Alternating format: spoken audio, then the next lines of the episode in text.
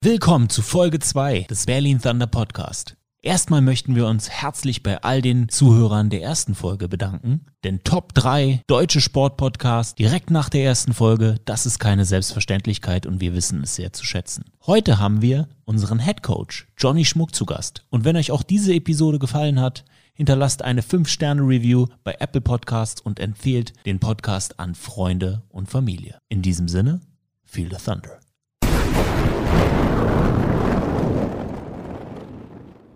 Head Coach Johnny Schmuck.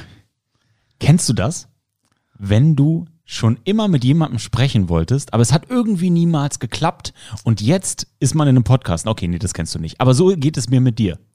Okay, nice. Also ich kenne es, wenn, wenn ich äh, mit jemandem sprechen wollte und das noch nicht äh, geklappt hat und dann irgendwann klappt und man freut sich drüber.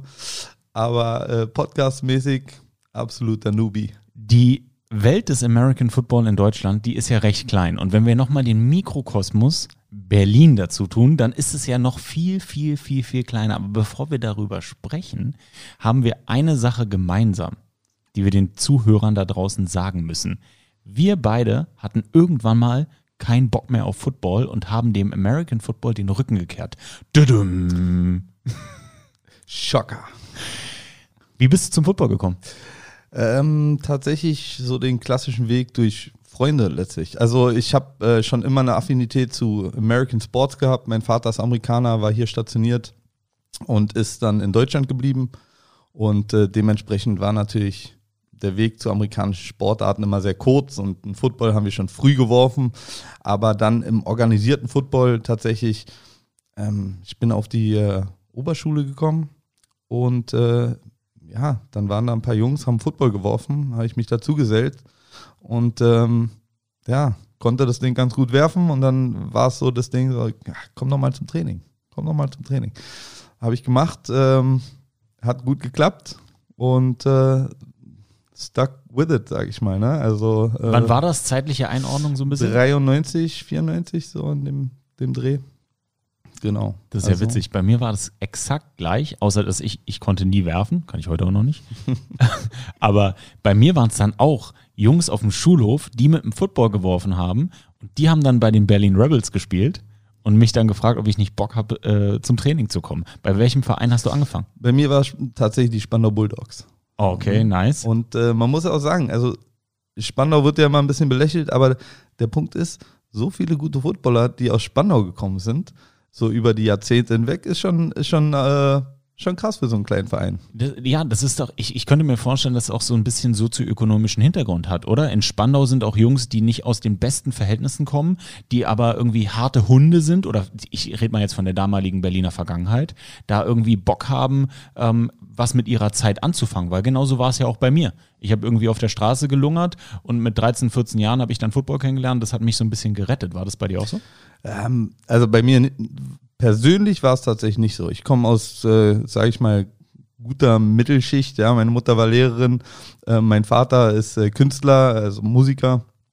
Ähm, dementsprechend mir ging es immer gut in dem Sinne. Ich war gut abgesichert, hatte, ne, das, das war alles top. Aber ähm, es ist schon so, dass, dass wir einige genau dieser Jungs dabei hatten immer und das Football ja auch so wirklich so ein bisschen Sammelbecken dafür ist so, ne, weil es einfach ähm, schon auch einen Ausgleich schafft für viele und äh, die dann auch bei vielen Sachen nicht dabei bleiben, wenn sie dann zum Football kommen. Das ist dann eine Sache, wo sie dabei bleiben, weil sie da merken, alles klar, hier kriege ich tatsächlich einen gewissen Ausgleich, hier kriege ich eine gewisse Disziplin, ne, hier wird mir bestimmtes vermittelt und ich habe natürlich dieses Zusammengehörigkeitsgefühl, was natürlich auch ist ja auch ein Straßending so, ne? Also, und ähm, bei, bei Spandau kommt, glaube ich, immer dazu, und das ist bis heute noch so, ist halt immer irgendwie so eine eigene, eigene Gruppe, so, ne? Man wird immer so ein bisschen, ne, bist du Berliner, bist du Spandauer, so nach dem Motto. Ja, und das führt natürlich dazu, dass die auch immer tight sind. So. Es ist immer schwierig, zum Beispiel auch aus Spandau zu rekrutieren. Weil die alle in Spandau hocken. Ja, weil die einfach so ein bisschen dieses Zusammengehörigkeitsding haben, so, ne? Weil die zusammenbleiben wollen, weil die so ein bisschen, bisschen das Ganggefühl so, ne? Also wirklich so dieses, äh, ey, kannst du nicht einfach rausgehen, so? Ähm, wir wollen hier zusammenbleiben und äh, ne, machen hier unser Ding, selbst wenn es unterklassig ist.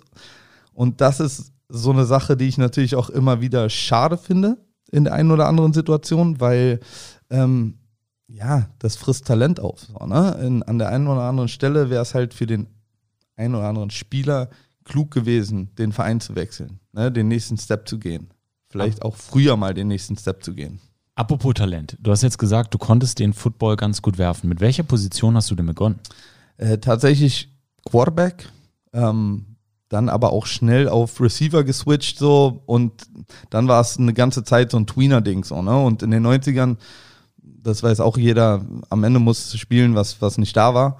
Ähm, beziehungsweise wir haben alle doppelt gespielt eigentlich. Ne? Und das, äh, da bin ich sehr happy drüber, weil das hat mir einfach Perspektiven eröffnet. Ich habe äh, viel Safety gespielt, Cornerback gespielt, Receiver, Quarterback, ein bisschen Running Back.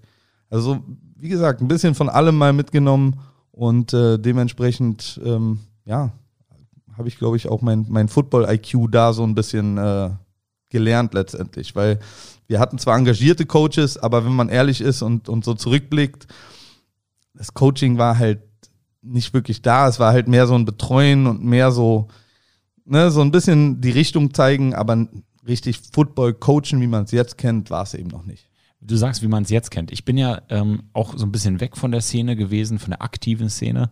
Ähm, wie ist es denn jetzt? Hat, ich, hat sich das Coaching gerade im Jugendbereich zum Positiven entwickelt? Weil ich erinnere mich noch, früher, da hat es, hat es, war es immer ein absolutes Highlight, wenn mal ein Berlin Thunder Spieler aus der NFL Europe da war und mitgecoacht hat. Oder ich hatte dann so Richard Yancey, Toko Pfeifenberger, haben wir auch privat schon drüber gesprochen. Ne? Also wenn, wenn da mal ein National-Spieler, für alle, die es nicht wissen, in der NFL Europe, in diesem Beispiel bei der Berlin Thunder, ähm, haben dann Nationals gespielt, waren glaube ich irgendwie fünf bis zehn Jungs, die äh, aus der Stadt kamen oder aus Deutschland kamen und haben dann die deutschen Spieler dort repräsentiert in der NFL Europe. Und da haben auch viele, sind da ins Coaching gegangen. Patrick war ja auch für die verantwortlich eine Zeit lang. Ich glaube auch bei Ryan Fire und bei verschiedenen Franchises für die Nationals.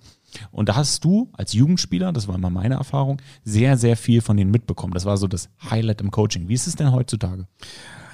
Das hat sich tatsächlich schon ein bisschen geändert und verbessert. So, ne? Also, was heißt ein bisschen? Ich denke, ähm, im, im Jugendbereich wird mittlerweile wirklich echt hochwertig gecoacht. So, ne? Also die, die Coaches, die da sind, die gehen zu Conventions, die tauschen sich miteinander aus, die wollen wirklich einen sehr professionellen Weg gehen, die versuchen Programm zu bauen, die versuchen eben nicht nur Ne, dieses äh, früher so, ne, keine Ahnung, laufen Post ist äh, 10 Yards nach vorne und 45 Grad Winkel. So, sondern die versuchen dir dann schon zu sagen, was sind die Steps dazu? Was sind, ne, was sind Breaking Points? Wo musst du attackieren? Gegen welche Coverage läufst du das so oder so? Und da waren wir mit den Adlern damals zum Beispiel, muss ich sagen, schon sehr weit. Wir hatten äh, das Glück, mit Jörg Hoffmann einen Head Coach zu haben in der Jugend, also als ich meine Coaching-Karriere angefangen habe. Ähm, der wirklich ja schon Wert auf die ganzen Details gelegt hat und auch in seinem Coaching-Staff Wert darauf gelegt hat, dass sich jeder weiterbildet, dass sich jeder mit, mit diesen Sachen tiefer beschäftigt ne? und nicht einfach nur aus seiner eigenen Erfahrung coacht, sondern eben schon auch guckt, rechts und links, was wird sonst so beigebracht, ne? was, was, was ist wichtig für die Position an sich.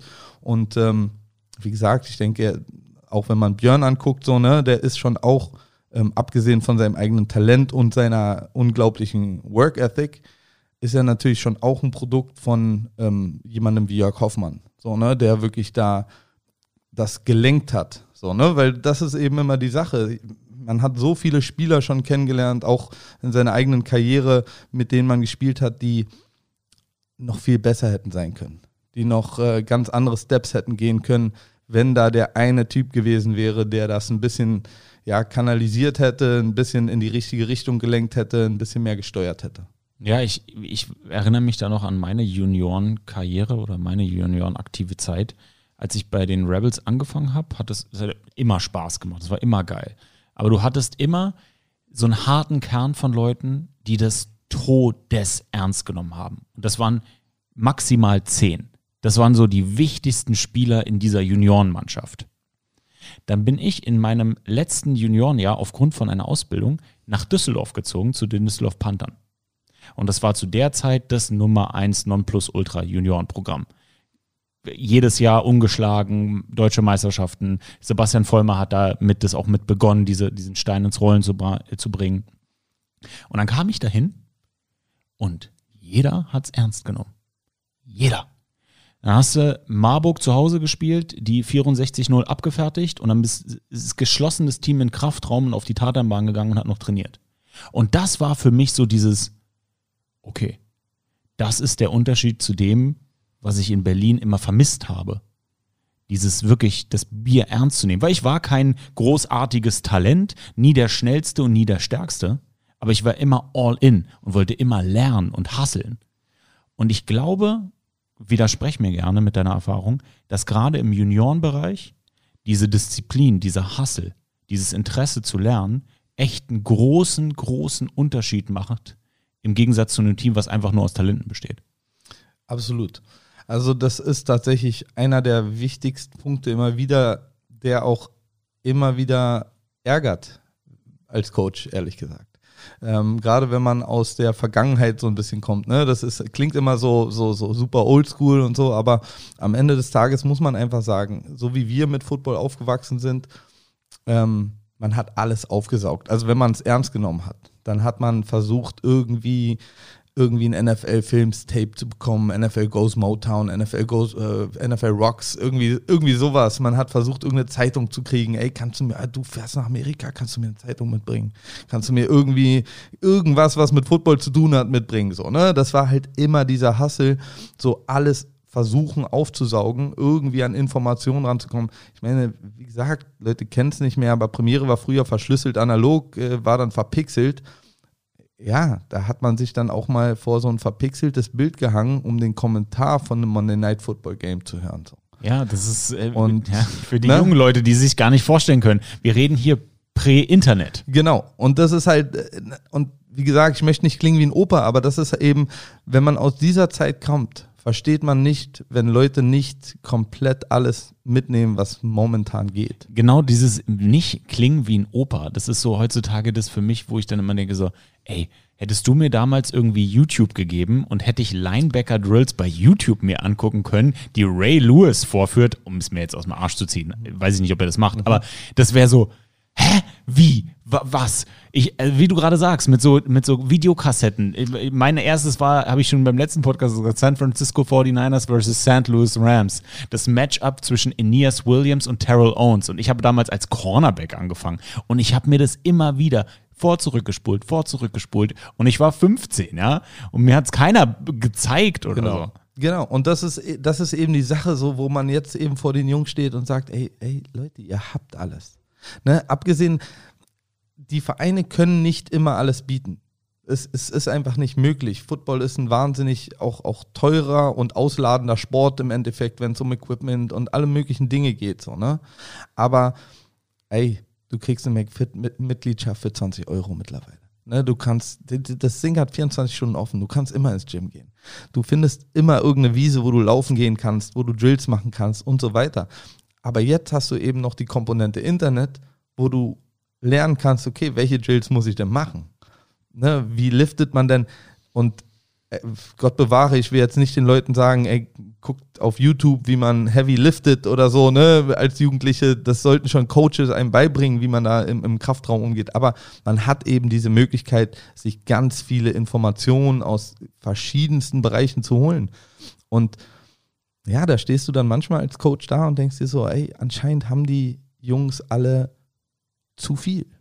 So, ne? Sie kriegen es nicht mehr kanalisiert so. Es sind echt eigentlich verhältnismäßig wenig Jungs, die diesen Hardcore-Weg gehen, ne? die die Dinge ausnutzen, die sie haben. Ich meine, Jugendtrainings werden mittlerweile aus zwei Winkeln gefilmt. Die werden hochgeladen in, in äh, Videobearbeitungsprogrammen. Das können die sich auf dem Handy angucken. Und wenn du dann Jungs hast, die sich dann das zum nächsten Training, ihr altes Training nicht angeguckt haben, da stehe ich dann da und sage, wieso nicht? Und ähm, ich habe keine gute Antwort dafür. Die einzige Antwort, die ich oder die Erklärung, die ich für mich habe, ist eben, dass wirklich die Welt natürlich wahnsinnig schnell geworden ist durch Social Media, durch, durchs Internet und da auch eine riesen Bandbreite an, an Möglichkeiten eben ist. Und, ja. und vielleicht braucht man da dann eben auch wieder diesen einen Typen, der dich auf einem bestimmten Punkt erwischt oder äh, auf eine bestimmte Art anspricht, um das eben zu kanalisieren, um eben klarzumachen, ey, du hast das Talent, du könntest den, den weiten Weg gehen, aber du musst es eben auch tun. Ne? Und das ist eben zum Beispiel mit Björn Werner haben wir da jemanden, der eigentlich so ein, so ein Flagship für mich da ist. Weil die Leute verstehen, glaube ich, nicht, dass es nicht sein Talent ist, was ihn dahin gebracht hat, wo er ist oder wo er eben auch sportlich war. So. Sondern es sind die ganzen Dinge, die er abseits von seinem Talent gemacht hat. Ne? Also wirklich diese unglaubliche Work Ethic schon als Jugendlicher. Ne? Einfach sein, seinen Arsch abzutrainieren. So. Ne? Alles mitzunehmen. Hey, da ist eine Trainingssession, da mache ich mit. So. Kann ich bei den Männern irgendwie mal mittrainieren? Mache ich so, ne? Also kann ich gegen irgendwie da äh, äh irgendeinen irgendein Tackle aus der GFL-Mannschaft mal trainieren? Nehme ich mit. So, ne? Und das sind eben die Sachen, auch mal diese unangenehmen Wege zu gehen. Und ja, das ist halt was zeitlos ist im Football. Das ist egal, ob du in den 90ern angefangen hast zu spielen, in den 2000ern, 2010ern oder jetzt 2020ern. Am Ende, du musst unangenehme Wege gehen, um zum Erfolg zu kommen. Raus, raus aus der Komfortzone ist ja irgendwie ins gesamte Leben übertragbar. Absolut. Und ich gehe jetzt in meine Komfortzone rein, denn dieser Podcast wird euch präsentiert von Energy Drink auf Björn Werners Nacken. Zum Wohl. Zum Wohl. Erzähl nochmal, du hast dann bei den Spandau Bulldogs angefangen? Genau. Bist dann ähm, zu den Berlin Rebels gegangen? Oder wie, wie war da der Werdegang? Ja, die Sache war, ähm, dass tatsächlich dann eine Spielgemeinschaft aus den Bulldogs und den Rebels entstanden ist, weil die Bulldogs konnten nicht so richtig eine A-Jugendmannschaft zu dem Zeitpunkt stellen, die ähm, leistungsorientiert war. Aber unsere komplette Jugendmannschaft da, diese B-Jugendmannschaft quasi, äh, die neuner Tackle gespielt hat, wir waren alle heiß, wir wollten, wir wollten mit den Big Dogs damals spielen, so, ne? Wir wollten halt wirklich mit den, ähm, damals zum Beispiel ein großer Name, Konstantin Ritzmann, so von den Adlern, so, ne?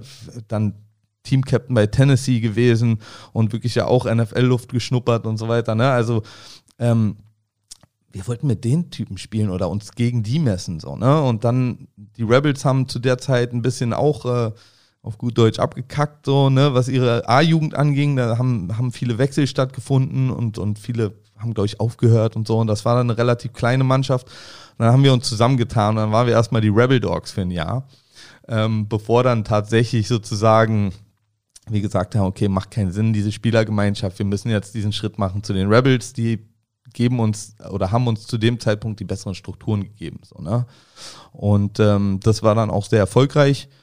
Ähm, hat Spaß gemacht. Äh, wir haben, haben gut geballt, haben dann 2000 auch den Junior Bowl geholt.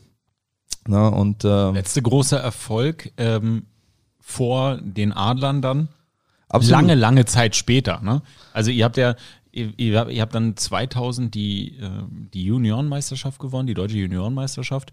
Da hat dann jeder drüber geredet. Das war dann so, als ich angefangen habe bei den Rebels, war dann immer so, ja, die alten Legenden, Johnny und, ne, und das war, für, für mich warst du so eine, so eine alte Legende. Ja, das ist, und deswegen sage ich ja gerade, weißt du, wir kennen uns, wir kennen uns eigentlich nicht, aber man kennt sich ja doch irgendwie Absolut. schon seit 20 Jahren. Absolut. Ja. ja. das sind halt immer, das ist eben das, das Schöne ja auch an der Community Football so, ne, dass es eben immer Überschneidungen gibt, gab, man immer von dem über den gehört hat oder den eben auch gesehen hat. Ne? Man geht zu seinem alten Team und, und guckt da ein Spiel an, man geht zu.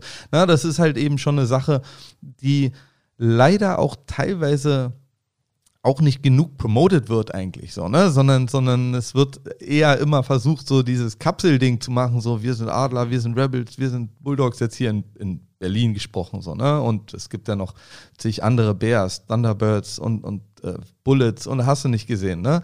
Und jeder macht so sein eigenes Ding, aber am Ende des Tages, die Spieler an sich, die sind gar nicht so, ne? Die wollen, die wollen eigentlich mingeln, so, die wollen eigentlich voneinander wissen. Gerade so, die, die, Guten. Genau, genau. Das ist halt immer, ich, ich bin jetzt ein bisschen eklig, aber ich spreche halt eigentlich wenn ich über so Footballspieler und so spreche, dann spreche ich schon von den Guten. So, ne? Das ist halt, weil das, das ist eine klare Trennung irgendwie für mich, ähm, ob du, ne, ob du, ob, ob du ein bisschen Football spielen willst oder ob du, ne, also ob du wirklich Football spielst. So, ne? Also das ist so, du hast, ja, es klingt so, Nein, klingt bescheuert. So, Björn, Björn halt hat sie letzte Woche Party-Footballer genannt. Lass uns doch mal den, lass uns doch mal den Party-Footballer für die Leute da draußen, die Fans des Sports sind, die den Sport nie aktiv gemacht haben, so ein bisschen beschreiben, was für Arten von Footballspielern es da draußen gibt. Und eigentlich gibt es ja nur zwei Arten. Ja, also äh, ehrlich gesagt, für mich gibt es halt einen Footballspieler und dann jemand, der es gerne wäre. So. Das ist, das ist am Ende die, die, die eigentliche Sache so, ne? Weil es gibt einfach den Typen, der wirklich das reinsteckt, was nötig ist, um Football zu spielen. Und selbst egal welches Talent du hast oder wie gut du bist, so, ja, egal auf welchem Level du spielst, steckst du das rein, was, was für Football nötig ist. Ne? Irgendein Coach hat mir mal gesagt, so Football ist der einzige Sport, wo du dich professionell vorbereiten musst, auch wenn du der größte Amateurspieler bist. So, ne? Das ist eben so ein bisschen ja, das äh, sagt schon wirklich ganz gut aus. So. Du kannst eben, du kannst nicht auf Krafttraining verzichten. Du kannst nicht auf Laufen gehen verzichten, wenn du wirklich irgendwie zumindest dich maximieren willst. Und egal, egal auf welchem Level. Weil du kannst ja auch der beste Drittligaspieler oder Viertligaspieler sein.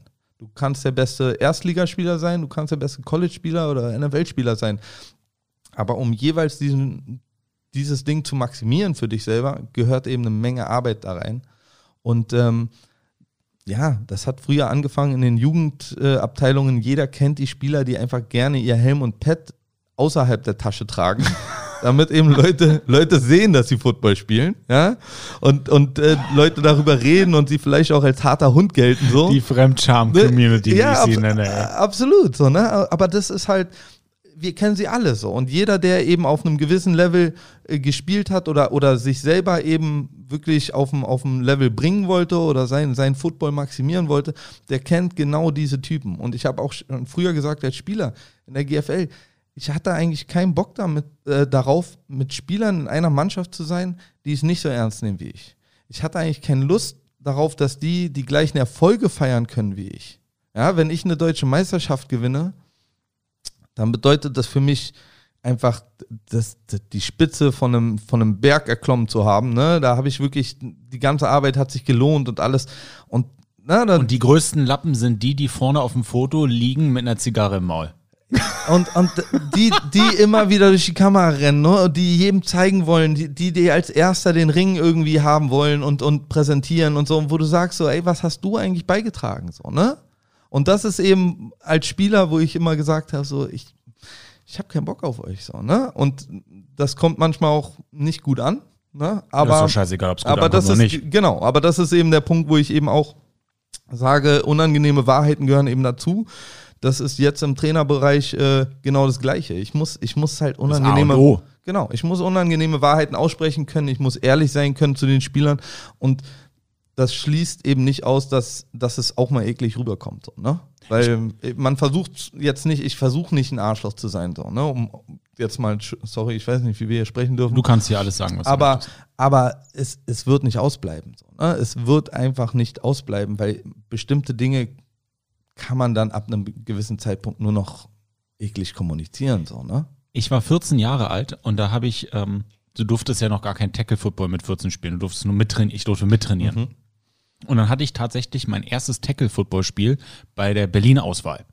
So, und ich werde es nie vergessen. Ich bin einfach zu dieser Berlin-Auswahl, zu diesen, da waren so Tryouts hingegangen, als Cornerback damals sogar noch, und habe dann da mittrainiert und versucht, mich zu beweisen, aber ich habe mir keine Hoffnung gemacht, weil ich war 14 und war einfach immer ein bescheidener Typ und habe dann da einfach, einfach alles gegeben. Und ich werde nie vergessen, Jörg Hoffmann war mein Defensive Back Coach bei der Berlin-Auswahl. Und am 17. Oktober, das war dann Samstag, wurde ich 15 und das war dann dieser Turniertag.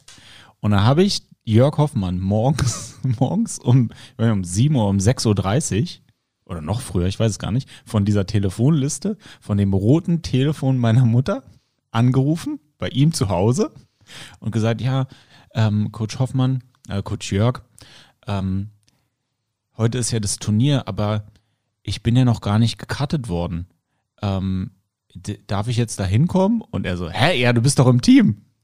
Also und das ist so das, ich habe das nur gemacht aus reiner Leidenschaft. Ich habe mir nie irgendwie was und dann später auch in der Jugendnationalmannschaft und es gibt einen Grund, warum ein Mark, ein Kassim, ein Björn, warum wir heute noch befreundet sind.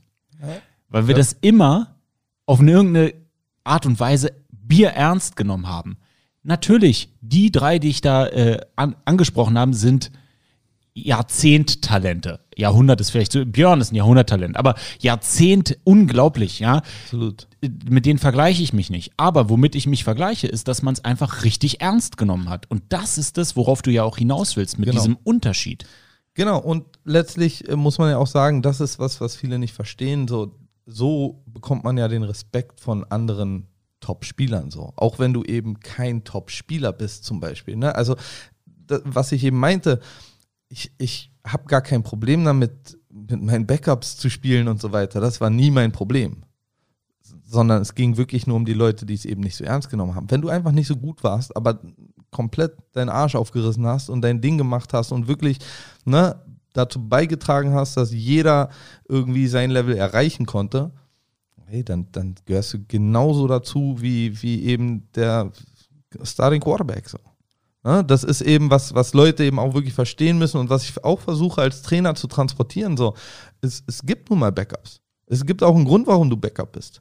Es, der muss auch kommuniziert werden. So, ne? ich, ich muss dir erklären können, warum spielst du nicht, sondern er spielt. Das muss ich erklären können. Als Trainer bin ich der Meinung, weil sonst, wie gesagt, sonst, sonst fehlt ja jede Grundlage für denjenigen, weiter Gas zu geben und weiterzumachen.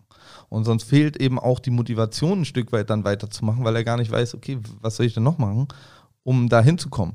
Und im Zweifelsfall muss er auch hören, ey, pass auf, du kannst äh, egal was machen, du wirst diesen Spot, den der hat, den wirst du eben nicht erreichen. Ne, du kannst dich so nah ranbringen, wie, wie, ne, und du kannst Gas geben und dafür sorgst du, dass wir alle besser werden. Und wenn du dann den Moment hast, aufs Feld zu kommen, wirst du auch performen. Aber wenn jemand einfach wirklich, wenn es zwei Leute gibt, die werden nie gleich viel Talent haben. Auf einer Position. Ne? Also selten. So, und es wird einen geben, der den anderen outworkt. So, und du kannst Talent outworken, ja, das, das funktioniert. Aber wenn das Talent genauso hart arbeitet, ne, es gibt ja immer diesen Spruch so, ne, so, so äh, Hard works beats talent if talent doesn't work hard. Genau, yes, to work hard. versprechen. Genau, ah, Dankeschön. Ne, und genau, genau den Spruch gibt's absolut und der ist korrekt. Aber wenn Talent hart arbeitet, dann, Jobdiebe, würde der Coach sagen. Weg. dann ist es halt, dann ist es halt einfach, dann, dann wird er natürlich besser sein als der ohne Talent oder Bestes der mit Beispiel, wenig Talent. bestes Beispiel ist doch die NFL. Jeder ist talentiert. Genau, Jeder ist talentiert, jeder ist ein Mutant, genau. jeder ist krass. Das, worauf es da ankommt, ist, bist du die 1, 1% der 1% Genau. oder arbeitest du im Filmroom, auf dem, in den Walkthroughs, machst du, gehst du diese extra Meile, arbeitest du härter Genau. als dein anderer Defensive End oder Quarterback. Genau. Ne? Und dann siehst du eben auch, dann siehst du eben auch die, die weniger talentierten mal eine ewig lange Karriere haben oder eben wirklich einen Starting-Spot sich, sich erobern und so. Das, das schaffen die schon mal. Ne? Das, das klappt schon mal.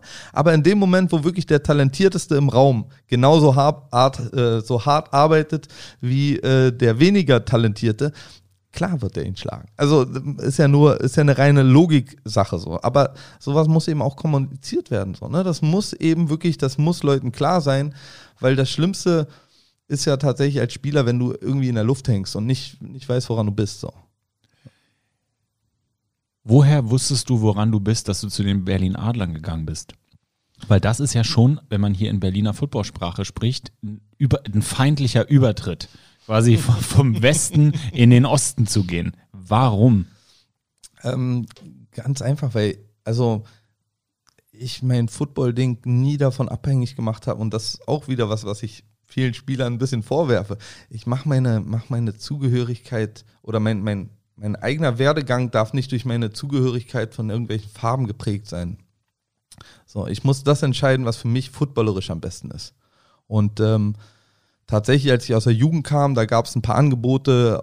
Ich stand schon lange in Kontakt mit äh, Hamburg damals, mit den Blue Devils noch, ähm, tatsächlich mit den Dresden Monarchs und dann eben auch den Adlern so, weil die Rebels einfach, die haben, die haben, hatten halt, glaube ich, nur eine Viertligamannschaft oder so. Und das war dann für mich, äh, sorry, ich bin ein Jugendnationalspieler über mehrere Jahre gewesen. Ich war in der Europaauswahl, ich war kam frisch gebackener Junior Bowl MVP. Ne? Ich, also ich meine, da bist du dann natürlich auch selber ja, da, da, da bist du natürlich auf so einem, so einem Hype-Train für dich selber, dass du sagst, ich kann jetzt nicht in der vierten Liga spielen. Das ist auch nicht meinem, meinem, meinem ähm, Talent angemessen oder meiner Work Ethic angemessen.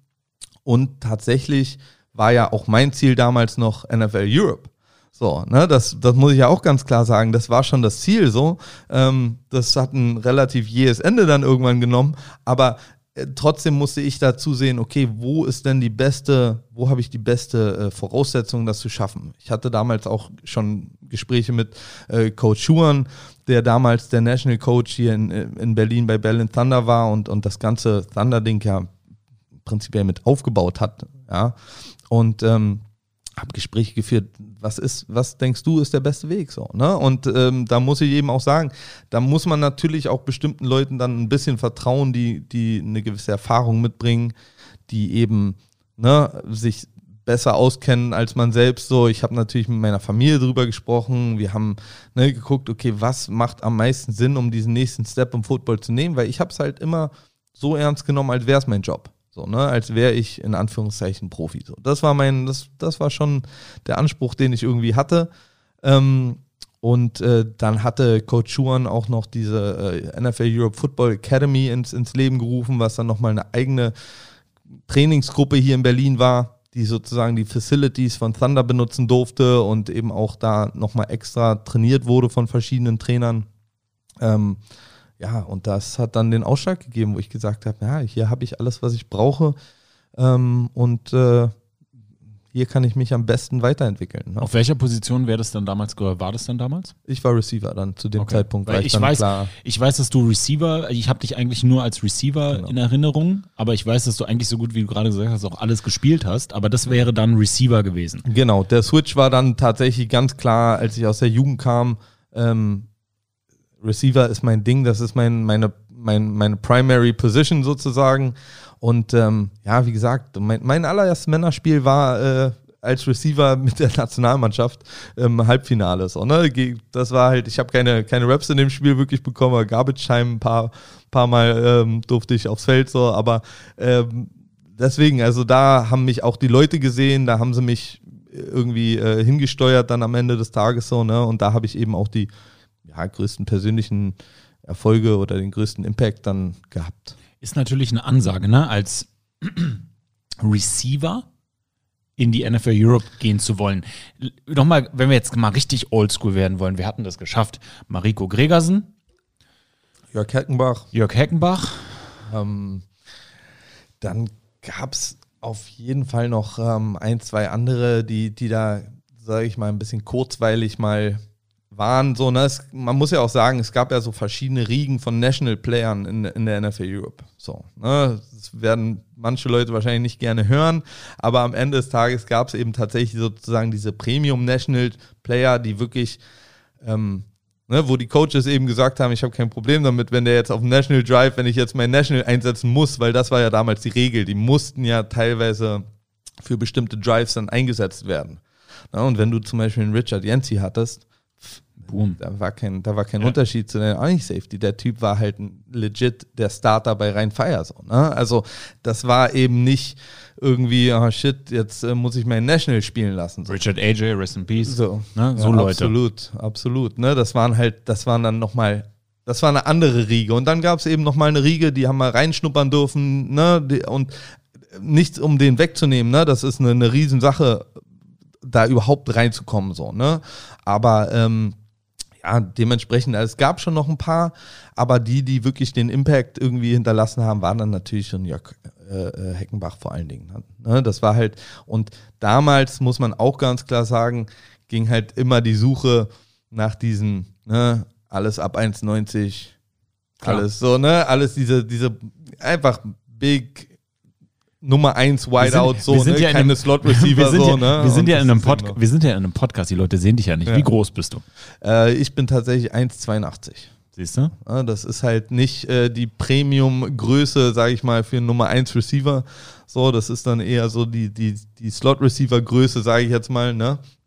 Ähm, und ein Wes Welker war ja damals so eine Anomalie. Das ist ja dann erst entstanden. Richtig. Also es war halt ne so dieser dieser typische ähm, Slot Receiver, wie man ihn jetzt eben standardmäßig kennt, so ne, wo, wo man auch gar nicht mehr hinterfragt. So, ich, ich glaube, Tyreek Hill ist, glaube ich, 5'11 oder so, also 1,79 oder so groß. Fragt heute keiner mehr ja, nach, aber war das, damals? Genau, war, war halt damals tatsächlich nochmal ein Unterschied und damals waren auch generell die Zahlen, ähm, oder es wurde ein bisschen anders noch damit umgegangen. So, ne? Man hatte eben auch weniger Videocontent, man hatte alles weniger Visuals vom, vom Gameplay und so weiter, sondern es war dann eben wirklich, okay, ne, wie schnell bist du, wie hoch kannst du springen, also ist jetzt immer noch so, aber mit Abstrichen. Ne? Es wird halt schon auch dann jetzt in bestimmten Bereichen gucken, kann der Football spielen. So, ne? Und das ist halt eine Sache, die äh, damals ja schwierig war. So, ne?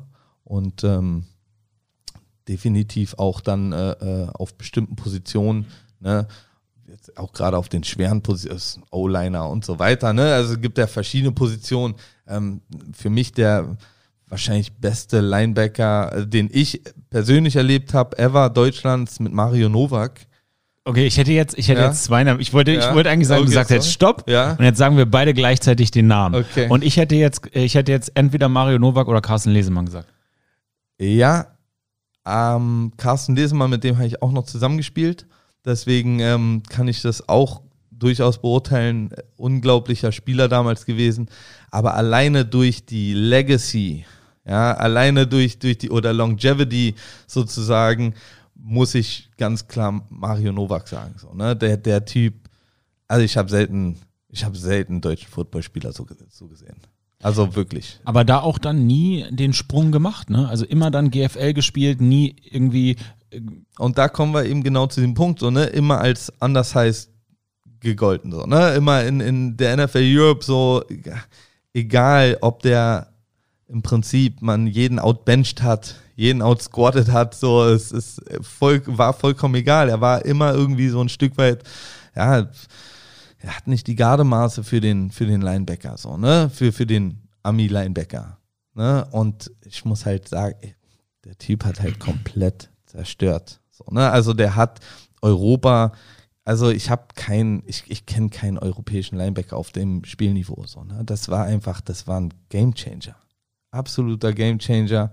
Und ähm, ja, das hat äh, also eine der besten Erfahrungen mit ihm äh, zusammengespielt zu haben ne? und äh, ihn in, in, in Action gesehen zu haben. apropos, apropos Gamechanger. Spulen wir mal ein bisschen vor. Du warst dann bei den Berlin Adlern in der ersten Mannschaft, also in der Herrenmannschaft oder wie man in Berlin sagt, Männermannschaft. Wurde ich ja so ausgelacht, als ich noch das so gesagt ich spiele in der Männermannschaft, in der Herrenmannschaft, ja, also in der ersten Mannschaft. Und dann hattest du einige Erfolge. Ihr seid deutscher Meister geworden, EFAF Cup gewonnen, du warst in der Nationalmannschaft, hast da auch äh, Europameister bist du auch geworden, ne? Ja, äh, wobei ich da tatsächlich das Finale zum Beispiel nicht mitgespielt habe, äh, war ich leider mal wieder verletzt. So, ich hatte einige Verletzungsprobleme. Ähm, World äh, äh, Games Champion sind wir geworden 2005. So, ne? Also gab ein paar, paar Dinge, die ich auf jeden Fall mitnehmen konnte, ein Glück. Und wie kam es dann, dass du keinen Bock mehr hattest? Ja, da, also, ne, das ist jetzt ähm, zu spielen, meinst du? Ja. Ähm, der Bock war es nicht so. Bock, ich habe immer noch Bock zu spielen, so. Ähm, aber äh, ich habe tatsächlich 2009, ähm, ja, habe ich, hab ich im, im, in den ersten Trainingcamps gemerkt, so, die Füße machen einfach nicht mehr mit, so. Ne? Also, ähm, meine Füße sind einfach kaputt. Und äh, mir hat es dann nicht mehr gereicht. Äh, ich, ich hätte das Team geschafft, das wäre nicht das Problem gewesen. Ich hätte auch Raps bekommen, ich hätte auch, aber wenn du nach so einem Spiel dann tatsächlich Probleme hast, nächsten Tag so zu laufen, so, ne, dann überlegst du dir dann schon so, hast du Bock da drauf, so, ne? Und ähm, ist das tatsächlich ein smarter Move. So, ne? Man, man ist ja so als, als gerade, wie gesagt, Kind der 90er, so was Football angeht, ähm, ja, man ist immer gepolt, der harte Hund zu sein und durch Injuries zu spielen und ne, das, ey, are you hurt? Are you injured? So, ne, so, ähm, und da musste ich dann einfach sagen, ey, es macht, macht keinen Sinn so. Und ich kann auch nicht das Level erreichen, also nicht mehr das Level erreichen, spielerisch, was ich von mir selber erwarte und gewöhnt bin. Was waren das für Verletzungen, die du hattest? Ich habe verschiedenste Sachen. Ich habe Füße gebrochen, Kreuzband gerissen, ähm, also jetzt mit den Füßen spezifisch, äh, Zehen gebrochen, Sehne unterm Fuß gerissen, also so Sachen und dann eben tatsächlich dumm, nicht immer sauber ausgeheilt, so, ne, sondern früh, frühzeitig wieder losgelegt. Ähm, und äh, muss auch da sagen, zum Beispiel, äh, hätte ich nicht, hätte ich nicht Ute Schwering an meiner Seite damals gehabt, unsere Physiotherapeutin, und äh, die auch witzigerweise auch damals in der NFL Europe Physio äh, war bei Berlin Thunder, hätte, dann hätte ich noch viel früher aufhören müssen. So, ne? Die hat mich halt immer wieder zusammengebastelt irgendwie und äh, dafür gesorgt, dass ich irgendwie weitermachen kann, aber es, keine Ahnung, so ab einem gewissen Punkt, wenn du eben die Dinge nicht mehr machen kannst, selbst wenn es reicht, so, ja, selbst wenn es für die GFL reicht, so, das klingt jetzt ein bisschen überheblich vielleicht, aber ne, dann ist es so, wenn du selber einen Standard dir gesetzt hast, und die dann, ne, Dinge dann nicht mehr machen kannst, so wie du sie gerne machen möchtest, dann ist halt, äh, dann ist scheiße so. Dann, dann äh, geht auch der Spaß flöten. Und ich hatte dann eben Gespräche mit äh, Coach Lee und Coach Chuan damals, die bei uns waren. Und äh, ja, hatte das Glück, dass die mich gleich äh, quasi aufgenommen haben in den Coaching-Staff, gesagt haben, ja, ey, dann let's go, start Coaching. So, ne? Ich habe schon vorher ähm, Jugendfootball gecoacht, Ne, ich war auch zu dem Zeitpunkt noch in der Jugendmannschaft äh, als Coach drinne. Ähm, und äh, es war klar, dass, dass der Weg dahin gehen würde. Aber das war dann eben so ein bisschen das abrupte Ding so. Ne? Und dann, ähm, ja, im Sommer habe ich dann nochmal ein bisschen äh, angefangen, so selber zu trainieren. Da war ein großer Sommerbreak so. Und äh, ja, da habe ich dann äh, mit einem Cornerback damals von uns, Karl Michel, der auch wirklich ein, ein Top Top-Typ war, ähm, Nationalspieler und so, ne, der wollte sich wieder fit machen, der kam aus einer kleinen Verletzung raus so und dann habe ich halt ein bisschen mit ihm, ne, habe mein Receiver-Ding sozusagen, habe ihm ein bisschen den Receiver gemacht so, ja und dann hatte ich irgendwie doch wieder Bock so, ne, und hat sich gut angefühlt in dem Moment so, ne, und äh, Dinge zu machen und dann ähm, kam Coach Lee auch auf mich zu und so, ey, wie sieht's denn aus? Wir hatten da ein paar Verletzungsprobleme auch bei den Receivern zu dem Zeitpunkt ey, Playoffs stehen vor der Tür, hast nicht, ne, wie sieht's aus? Ne, nach dem Sommer jetzt doch nochmal ein paar Wochen. Und die habe ich dann dankbar mitgenommen. Und äh, wir haben ja auch die Saison beendet mit, mit dem German Bowl dann noch, in dem ich dann spielen konnte und durfte. Ähm, ja, aber dann das nächste Jahr war dann klar, ey, es, es bringt einfach nichts mehr. So, ne? Also da habe ich mich jetzt durch die letzten Monate dann, oder die letzten zwei Monate habe ich mich da ein bisschen geschleppt sozusagen, ne? Und habe mich wie der alte Mann gefühlt, obwohl ich noch gar nicht so alt war. Und ähm, dann war klar, it's, it's, it's Coaching. So. Das war für dich von Anfang an klar? Äh, absolut. Also generell, ich habe seit 2006 angefangen, Jugend zu coachen so und ich, ich, ich liebe Coaching. So, ne? Das ist einfach geil, wenn du Leute irgendwie ein Stück weiterbringen kannst, als sie vorher waren. Am Ende. Wie gehst du im Coaching mit Leuten um, die keinen Bock haben? Ähm, erstmal muss ich rausfinden, warum haben die keinen Bock. Also kein Bock, das hört sich jetzt komisch an für alle Leute, die das hören, wenn ich sage kein Bock. Kein Bock nicht, gar kein Bock irgendwas zu tun, sondern kein Bock wirklich alles zu geben. Erstmal muss ich wissen, warum. So, das ist so mein erster Approach, wäre wirklich, ne, das zu hinterfragen. So, ne? Mir, also, und da bin ich auch ehrlich, ist der Spieler es wert, das zu hinterfragen? Ne? Du musst als Coach immer irgendwie doch abwägen, was du mit deiner Zeit machst. Ähm, Coaching im Football ist, ist unglaublich zeitintensiv. Und du musst, und wenn du ehrlich bist, dann musst du das eben wirklich von Fall zu Fall entscheiden. So. Hat der Typ genug Talent, dass du dir die Mühe machst, rauszufinden, warum gibt der nicht Vollgas? Warum gibt der nicht alles, was er hat? Oder sagst du dir so, ey, ich gebe ihm jetzt den Talk so von wegen, ey, wenn du nicht Gas gibst, dann bist du eben raus aus der Nummer, ja, oder dann, dann, dann wirst du halt keine Playing Time kriegen, dann kriegst du keine Raps, ja.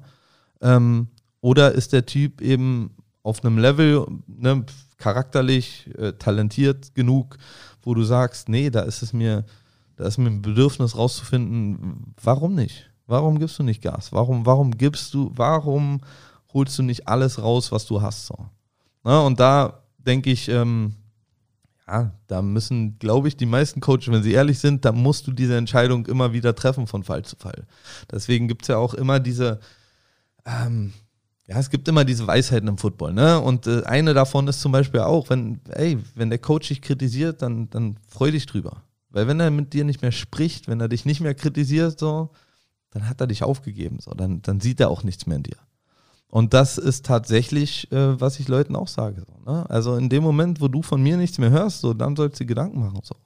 Weil ähm, das ist der Zeitpunkt, wo ich nicht gesagt habe, ey, der ist, der ist fertig, sondern äh, das ist der Zeitpunkt, wo ich gesagt habe, ey, anscheinend, anscheinend kommen wir nicht ran. So, ne? Anscheinend will er nicht, anscheinend ähm, hat er für sich entschieden, er hat seinen Peak erreicht. Und ähm, dann muss man einfach auch sagen, okay, dann ist es so. Ne? Und äh, da ist man in Deutschland in einer Situation, wo man eben noch nicht von Vollprofis spricht. Ne? Das ist genau der Unterschied. So, ne? ich, ich kann eben, ich kann das nicht immer ändern. Ich kann das auch nicht immer sanktionieren.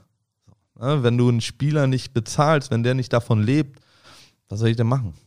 Und ne? man muss ja mal ehrlich sein, wenn du 50 Personen brauchst, oder wenn genau. 45 Absolut. Personen, je nachdem, wie, wie, jetzt so ein European League of Football Team, was da die Anzahl ist. Wie viel, wie viel ist Minimum, wie viel ist Maximum?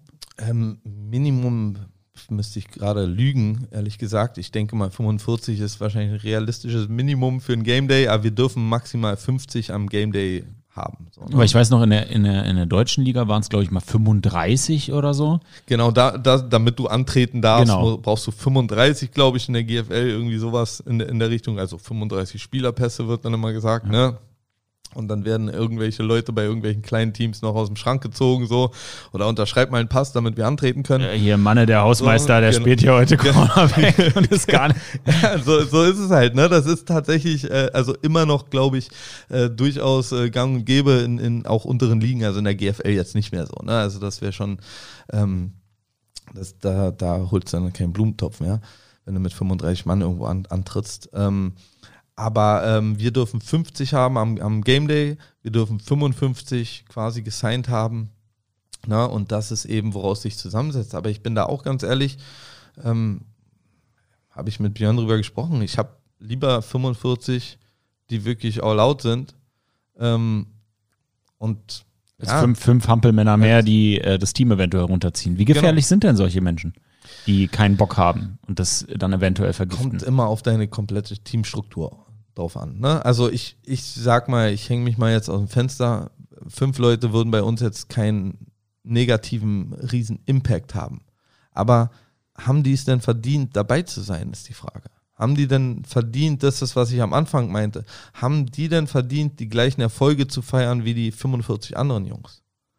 Das ist, das ist eher die Frage, die, die für mich da zum Tragen kommt. So, weil, ich sag mal so, wenn wir mit 45 an den Start gehen würden, ja, ich rechne nicht damit. Ich gehe schon davon aus, dass wir einen vollen Kader haben werden. So, ne? Aber ähm, wenn wir mit 45 an, äh, an Start gehen und davon verletzt sich jetzt nochmal fünf, ja, dann ähm, kann ich immer noch fünf, in Anführungszeichen, Hampelmänner reinholen. So, ne? Die werde ich immer finden. Die Typen findest du halt immer. So, ne? Die dann noch äh, reinsteppen wollen oder eben, ne, das ist, das ist nicht das Ding so. Aber ähm, von der Grundidee wollen wir eben wirklich Nummer eins, die Leistungsdichte im, im Kader wirklich ne, enger maschig haben, als sie, als sie auch letztes Jahr war. Und, und ich denke, da muss auch jedes Jahr ein bisschen ne, darauf geachtet werden. Die, die ELF will, will sich ja auch dahin weiterentwickeln. Wir wollen ja diesen, ja, wir wollen den besten Football Europas stellen. So. Und da gehört es eben dazu, dass man da auch Stück für Stück hinarbeitet. Das kann man nicht von jetzt auf gleich machen. Das Spielniveau war letztes Jahr schon echt gut, überraschend gut für mich persönlich. Aber ähm, man würde lügen, wenn man sagen würde, man war schon am Maximum so. Ne? Da, da geht noch was, da geht noch einiges. Ähm, es werden dieses Jahr auf jeden Fall äh, Spieler dazukommen ähm, aus, aus verschiedensten GFL-Teams. Da werden Leistungsträger dazukommen. Wir, wir haben super Recruiting-Gespräche momentan. Ähm, gestern Abend hatten wir ein sehr gutes Recruiting-Gespräch, wo ich wirklich hoffe, ähm, dass wir die Jungs äh, überzeugt haben von dem, was wir hier vorhaben. Mm, Inside ne? Information, Position. Ähm, da war ein Whiteout dabei. Uh. Ja. Ein äh, sehr junger, sehr, sehr talentierter ähm, Whiteout. Ähm, ja, wie gesagt, ich denke, ich kann auch seinen Namen droppen. Soll ich, weil wir haben drüber noch äh, Witze gemacht, ehrlich gesagt, gestern. Ähm, ich sage mal seinen Vornamen. Robin ist sein Vorname, den Rest können sich die meisten Leute, die im Football unterwegs sind, glaube ich, denken. Ähm, kommt aus einer etwas südlich gelegenen Stadt äh, von Berlin aus betrachtet. Und ähm, ja, würde jedes Team definitiv besser machen. So, ne? Und das sind eben auch die Jungs, der, der ist hungrig, der will Gas geben, der will den nächsten Step gehen und ganz ehrlich, der will auch nicht nur ELF, der will eben IPP, der will rüber. So. Und das sind die Jungs, die wir brauchen. Das ist halt ähm, nicht nur, weil du brauchst eben auch Erfahrung im Team, du brauchst eben auch Leute, die wirklich äh, äh, schon ein bisschen was mitgemacht haben, so. Ne? Aber ey, die, die, die jungen, hungrigen, von unten kommenden, so, ne, die eben wirklich ein, zwei geile Saisons gespielt haben, die die einfach athletisch alles mitbringen, die Mindset mitbringen, die eben wirklich auch dafür sorgen, dass sich keine ausruht da auf den Veteranen-Spots sozusagen. Ähm, die brauchst du unbedingt. Und wie gesagt, jetzt mit, mit Robin hat es einem Team, der brauchen wir nicht drüber reden, da, da sprechen wir halt über einen Nummer 1 Receiver. So, ne? Das ist halt so krass, weil viele, die hier zuhören, die fragen sich, was fragt denn der Sami da überhaupt mit Bock und Motivation und so? Hey, das ist die European League of Football, guckt euch doch mal an, die haben in Düsseldorf vor 25.000 Leuten gesprochen. Aber ey Leute, wir dürfen nie vergessen, wir sprechen hier von Menschen, die damit ihr nicht, noch nicht ihren Lebensunterhalt bestreiten können. Genau. Wir reden hier teilweise wirklich so von einem klassischen Weekend Warrior Absolut. Und da muss man halt auch im Coaching, das ist eine spannende Frage an dich, im Coaching auch wirklich selektieren. Und wie ist so ein Selektionsprozess? Wie erkennst du jemanden zum einen, der talentiert ist und zum anderen, der langfristig hungrig ist? Weil jeder kann einmal hier ins Golds Gym gehen und irgendwie äh, alles geben, bis er kotzt, aber so langfristig, wie, wie riechst du das? Wie, wie scoutest du das? Das, äh, ja, toffe Frage, ähm, weil kann ich jetzt Woran, woran macht man fest? Also ich, ich muss sagen, es ist einfach erstmal natürlich eine, eine Sache von Gesprächen, die man führt mit den Spielern, ne, wo man einfach mal, was ist deine Zielsetzung? So, was ist denn deine Zielsetzung für nächstes Jahr? Was ist denn deine Zielsetzung für die nächsten paar Jahre? So, wo willst du denn hin damit? Dann merkt man auch, kann er sich realistisch einschätzen. Weil auch da muss man sagen, nicht, mir können viele Leute sagen, ich will ins IPP-Programm. Aber es gibt nicht so viele Leute, die wirklich die Voraussetzungen da mitbringen, da reinzurutschen. Ne? Also rein athletisch gesehen, rein, also gar nicht vom Mindset her, da gibt es bestimmt viele, die das wirklich wollen. Aber da muss man halt so realistisch sein, zu sagen, ey, wenn du eine, keine Ahnung, sagen wir mal, du bist ein Receiver und du läufst jetzt eine 4,9 auf 40, dann braucht man nicht drüber reden. Die werden dich nicht einladen, die werden dich nicht mitnehmen. Für alle da draußen, guckt euch doch mal Marcel Dabo an. Ja, guckt euch, guckt euch mal Marcel Dabo an genau. und dann erinnert euch, vielleicht der eine oder andere, die eine oder andere Romantikerin ist da draußen, äh, Marcel Dabo vor einigen Wochen in unserer Pyjama-Party in einem Diskurs mit Marken Zotscher, wo er ihm seine Zeiten genannt hat aus dem Combine in London und Marken Zotscher gesagt hat so, ey Dicker, du läufst die Zeiten, du springst die Sachen, du hast die Werte, die ich mit Anfang 20 nicht hatte. Also ja, herzlichen Glückwunsch. Na, und da, das ist halt so der, die Benchmark, das ist der Maßstab. Absolut so. Na, also man muss einfach gucken. Das ist eben, wo, wo sich Football ja auch von vielen anderen Sportarten unterscheidet, dass du eben, du hast, du hast schon relativ klare Ziele, die du erstmal athletisch vorweisen musst. So, ne? Also das ist halt anders als in, in vielen Sportarten, ähm, wo es, ne, also ich wüsste nicht, dass im Fußball irgendwelche Standardtests gemacht werden. Ich wüsste nicht, dass im Basketball irgendwelche Standardtests gemacht werden, wovon wirklich dann dein, dein Status abhängt. Ja? Das ist schon eine sehr football-spezifische Geschichte, dass du eine 40 läufst, eine 20 läufst, äh, äh, dass du einen Broad-Jump, einen Vertical Jump machst, dass du einen L-Cone-Drill läufst, einen Shuttle, ne, diese ganzen Combine-Dinge. Ich denke, die meisten von euch werden die, die Sachen, die sich, also die meisten von euch äh, da draußen, die sich mit Football beschäftigen, haben schon mal die Combine gesehen, haben diese Drills gesehen, ne, ähm, sie werden überall tatsächlich, ne, auch dargelegt so und ähm, daran werden Leute gemessen und verglichen und das ist erstmal so das Erste. Das macht dich nicht zu einem guten Footballspieler, müssen wir auch ganz klar sagen. Ne? Also Tom das, Brady. Tom, Tom Brady. Der bekannteste gibt, Beispiel. Es gibt so viele davon. Ne? Jetzt Quarterback ist sowieso noch mal eine, die sind immer außen vor so. Ne? Die sind anders, aber die sind eben wie Kicker und so, ne? Die, die haben so einen eigenen Status irgendwie beim Football, so, ne? Was, was diese Athletikgeschichten und so weiter angeht. Schön, wenn sie es haben, aber am Ende interessiert sich keine Sau dafür. Ne? Aber bei Receivern, Running Backs, O-Line, D-Line, Linebackern, DBs, jeder guckt erstmal, okay, wie groß bist du, wie stark bist du, wie schnell bist du, wie, ne, wie kannst du dich bewegen, so, ne? Das sind schon erstmal die Dinge. Und um nochmal darauf zurückzukommen, kann sich jemand realistisch selber auch einschätzen? Ist diese Zielsetzung, die jemand hat, eine realistische? Ne, wenn, wenn eben jemand kommt, wo ich eben sage, du, du, du sprichst hier vom IPP und du läufst eben eine, eine unterirdische 40 so, das heißt nicht, dass du ein schlechter Footballer bist und dass du nicht starten kannst in der ELF oder in der GFL oder wo auch immer. Aber IPP wird es nicht. So, ne? Also nicht mit Anfang 20, weil da ist dein, dein, das, was du an deiner Geschwindigkeit noch, noch erarbeiten kannst, ist dann wirklich minimal so. Ne? Dann hast du, da hast du dann einfach in dem Sinne verloren. Ja, und das ist, das ist schon wichtig für mich. So, ne? in, in dieser Beurteilung, ähm, schätzt sich jemand richtig ein, hat er Ziele oder kommt er an und sagt, ja, keine Ahnung, ich wollte jetzt äh, Football spielen. Halt. Ich wollte jetzt hier mich äh, mit den großen Jungs messen. Das ist ja eine spannende Gratwanderung. Ne? Zum einen ähm, kannst du, du kannst zwei Arten von Clowns haben. Erstmal diejenigen, die sagen wollen, ich will halt Football spielen. Oder du kannst die, äh, die haben, die wir auch alle kennen, die sagen, sie würden gerne in die NFL und du denkst dir so, hm, nein.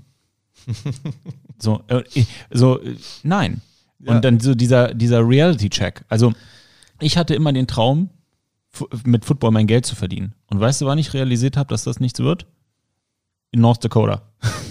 als ich beim Training war und als ich im Filmraum war und als ich im, äh, im, im Defense-Meeting war, da wusste ich, mein lieber Sami, du bist jetzt hier in den USA, das ist ein Division One AA College, das ist geil, aber das ist der Zenit. Ist doch auch in Ordnung. Wie, wie gehst du mit so unterschätzen, überschätzen? Wie gehst du mit diesen, wie gehst du damit um? Du musst ehrlich sein. Also das ist das Einzige, was, was funktioniert so. Du musst den Leuten tatsächlich das Schlimmste, was du machen kannst als Coach, und ich finde, das, das machen immer noch auch zu viele, nicht nur Coaches, auch Mitspieler und so weiter. Du hast auch nichts von einem Buddy, der dir sagt, ey, nee, deine Frisur sieht geil aus so und du siehst halt einfach scheiße aus. So, ne? Also das, da, davon hat keiner was. So. Du brauchst einen Typen, der dir sagt, ey, äh, ganz ehrlich, wird nicht. Ne? Ja, manchmal hören die Freunde auch nicht. Ich sag, Björn, du machst hier bitte nicht den Sergio Ramos dort, aber er hört einfach nicht. Nein, äh, das ist richtig, ja. Am Ende muss jeder für sich selber entscheiden, so, ne? Aber, äh, und das ist ja auch bei dieser, dieser NFL-Frage zum Beispiel, ne? Am Ende, ich kann ja nicht ausreden, dass du in die NFL willst. Das, das ist auch nicht mein Ansatz. Aber ich als Trainer muss dir eben schon klar sagen, pass auf, aus dem und dem Grund äh, sehe ich das nicht. So, ne? aus, äh, arbeite doch erstmal da und da dran. Und wenn du das erreichst, ja, nehmen wir jetzt wieder das Beispiel von, von dem Receiver so. Okay, ey, du läufst eine, läufst eine 4-9. Du quatschst hier von IPP und NFL. Ähm, wenn du unter eine 4-6 kommst, dann können wir anfangen zu reden. So. Ne, dann, dann können wir darüber anfangen, realistisch zu reden. Und in dem Moment, ja, kann der Typ jetzt anfangen daran zu arbeiten und sieht dann entweder, ey, ich komme dahin oder eben nicht. Und wenn er dann immer noch davon träumt, so, dann muss man eben auch irgendwann sagen, okay, dann, dann ist er, ist er halt da, was das angeht, verblendet was auch nicht immer schlimm ist. So, ne? Also am Ende jetzt für, für unser Footballprogramm so, ne? Am Ende habe ich lieber Leute, die sich ihre Ziele ein bisschen zu hoch stecken, als die Typen, die halt keine Ziele haben oder dauernd Ziele zu niedrig ansetzen. Was ist denn bei so einem Combine die für dich aussagekräftigste Zahl? Overall position-wise. Wir haben jetzt mal die Kicker rausgenommen, wir haben jetzt mal die Quarterbacks rausgenommen. Für die restlichen Positions im Football, was ist denn die wichtigste Zahl für dich? Also da müssen wir auch nochmal rausnehmen, so weil ich kann nicht einen O-Liner mit einem mit einem äh, äh, ähm, DB oder Receiver Running Back vergleichen, so was jetzt das Wichtigste ist. Ich sag mal so, der Speed ist natürlich immer eine geile Sache, weil den kann man am wenigsten coachen, teachen noch zu späteren Zeitpunkten. So, ne? Ähm, Bewegungsabläufe wie, wie eben ein Shuttle oder ein L-Cone. So, das sind so Sachen, die haben ja auch wirklich viel mit, mit bestimmten Techniken zu tun und, und mit Footwork zu tun und so weiter. Ähm, ansonsten muss ich sagen, ich, ich, ich mag auch Verticals so, ne? Das zeigt schon ein bisschen auch die Explosivität so, ne? Wie, wie kann jemand wirklich, ne, ist jemand, äh, äh, hat er da die, die Sprungfedern eingebaut, so, ne? Und wie explosiv ist er da? Aber wenn ich ganz ehrlich bin, für unseren europäischen Standard, so, für, unsere, für, für unser europäisches Footballspielen, brauche ich ehrlich gesagt keine, keine klassische Combine. Da will ich lieber, viel, viel lieber football-spezifische Drills sehen. Da will ich wirklich lieber sehen, lauf mal ein paar Routen, lauf mal ein paar Cone-Drills als Receiver, ähm, ne, als, als, als O-Liner, geh mal ne, in Kontakt, mach mal ein paar Steps, so, ne, D-Liner genauso, lauf, lauf mal ein paar D-Line-Drills, so, ne, wie ist dein Hand-Placement und äh, pipapo, ne, alle die, die Dinge, die es eben wirklich ähm, positionsspezifisch machen, so. Das ist für mich dann doch viel, viel interessanter und davon kann ich sehr viel mehr ableiten, als ob jemand eben schnell ist oder stark ist oder, ne, das ist, ist halt gerade so Benchen so, ey. Ja, da gibt es ja immer diesen guten Satz, so, solange keine Bank aufs Feld getragen wird, ist Bankdrücken nicht die wichtigste. Ich würde sagen, das ist auch eher so ein, so ein Show-Ding, oder? Absolut. Naja, die haben halt irgendwann mal festgelegt, wir müssen eben irgendwie ähm, objektiv beurteilen können, wer von diesen hochtalentierten Spielern dann doch die Edge hat so. Und das ist ja, worüber wir auch schon gesprochen haben. Ne? Ähm, am Ende, die sind, das kommt eben aus, aus der, der College-Welt sozusagen oder der NFL-Welt so, ne? aus der NFL-Draft. So, weil es da wirklich einen Unterschied macht. Wenn ich jetzt zwei O-Liner habe und der eine bencht eben 40 mal die 100 und der andere 25 mal die 100, dann kann ich davon ableiten, okay, der hat vielleicht eine bessere Work Ethic, ja, der hat sich damit mehr auseinandergesetzt oder der ist meinetwegen stärker und wenn sie überall anders die gleichen Specs haben, ja, warum sollte ich dann nicht mit dem Stärkeren gehen oder der, der sich zumindest mehr im Kraftraum aufgehalten hat? Also dann doch eher auf dem absolut höchsten Niveau die Spreu vom Weizen nochmal genau, zu trennen. Genau. Aber dann, wie du so schön gerade sagst, auf dem auf dem europäischen Football-Niveau, Stand 2022, unter 21, 22, sind Drills, die footballspezifisch sind, für dich als Coach overall mehr aussagekräftig. Viel aussagekräftiger. Das unterscheidet die Berlin Thunder Franchise von den meisten Franchises in der European League of Football ja auch im Hinblick darauf, dass ihr keine Tryouts macht. Weil wenn ich so ein bisschen die YouTube-Welt mir angucke und andere Mannschaften sehe, dann sehe ich ja ganz viel, ja, hier 40, hier Elcone, hier Bench. Das macht ihr ja bewusst bei den Berlin Thunder nicht. Ist das auch so ein bisschen deiner Philosophie zu schulden? Ähm, ja, also, äh, sage ich ganz klar, äh, wir haben darüber gesprochen, machen wir ein Tryout oder machen wir keins. Nummer eins, ähm, wir wollen so ein bisschen diese professionelle Liga hier stellen. Dann halte ich von einem Open Tryout ehrlich gesagt wenig. Weil ich, ich bin nicht der Meinung, dass wir eine Liga sind, wo jeder einfach dran teilnehmen kann. So, du müsstest dann schon wieder deine Teilnehmer handselektieren für diese Combines. Ne? Was ja auch zum Beispiel in der NFL, du kannst dich ja nicht einfach für die NFL Combine anmelden. So, ne? Du kannst ja nicht einfach sagen, so, ich gehe jetzt da zum, zur Combine so und laufe da jetzt meine Vorlieb. Das ist ja genau der Punkt so. Da wird ja vorselektiert und da kann ja nicht mal jeder College-Spieler daran teilnehmen. Sondern da wird eben vorselektiert, wer daran teilnehmen darf. Und dann macht das Ganze ja auch tatsächlich Sinn. Da sind wir wieder, ne, von, von ne, Spreu vom Weizen und so weiter trennen. Ähm, hier halte ich halt mehr davon, äh, und da, wie gesagt, ich spreche da für, für mich so, ne? Das ist jedes, jede Franchise hat da ihre eigene Motivation auch hinter, so, ne? Und, und ihre eigenen Wege, Dinge zu machen und, und, und auch Dinge sich anzugucken. So, ne? Ich war auch nicht bei den Combines, die bisher abgelaufen sind, dabei. Ich, ich denke mal, auch in Stuttgart, da sind äh, positionsspezifische Sachen abgelaufen, gehe ich mal von aus. Ne? Also nicht nur die klassische 40 und so weiter. Aber gerade diese ganzen 40-Geschichten und so weiter, alle haben andere Voraussetzungen, das zu trainieren oder nicht zu trainieren. Am Ende, ich will Footballspieler da haben. Und wenn ich jetzt ein Open Tryout mache, wer wird denn sich dafür anmelden? So, da, da habe ich dann 400 Anmeldungen und da sind eben ganz viele dabei und, und ich will keinem zu nahe treten, aber wenn du Bock hast, wenn du ein Football-Fan bist und, und Football geil findest, so, ne, und, und ähm, gerne Football guckst, und dann sagst, ey, ich hätte auch Bock, Football zu spielen. Cool. Aber dann fang tatsächlich bei den Vereinen an, Football zu spielen. Na, dann geh zu den Vereinen, dann, dann guck, okay, in welche Liga kann ich mich da athletisch einfügen, so. Wenn du wirklich den Gedanken hast, die ELF ist dein, ist dein Starting-Punkt von Football, das, das sehe ich einfach nicht. Ne, das, da, da, vielleicht einer aus, weiß ich nicht, 2000, der das kann, also der das Niveau dann auf einmal mitgehen kann. Oder lass einen aus 1000 sein, ich weiß es nicht. Ne, ist schwierig zu fassen jetzt die Zahl, aber ähm, es ist auf jeden Fall, sind das sehr, sehr wenige, die das dann könnten, so, ne, so da mitspielen oder mittrainieren. Ich spreche noch gar nicht vom Spielen. Aber dann auf, auf einem, auf, auf dem Niveau mitzutrainieren, glaube ich einfach nicht dran. Und um zwei Spieler zu finden, diesen ganzen Aufwand zu betreiben, ich habe schon mal gesagt, so, also Coaching im Football verschlingt eine Menge Zeit.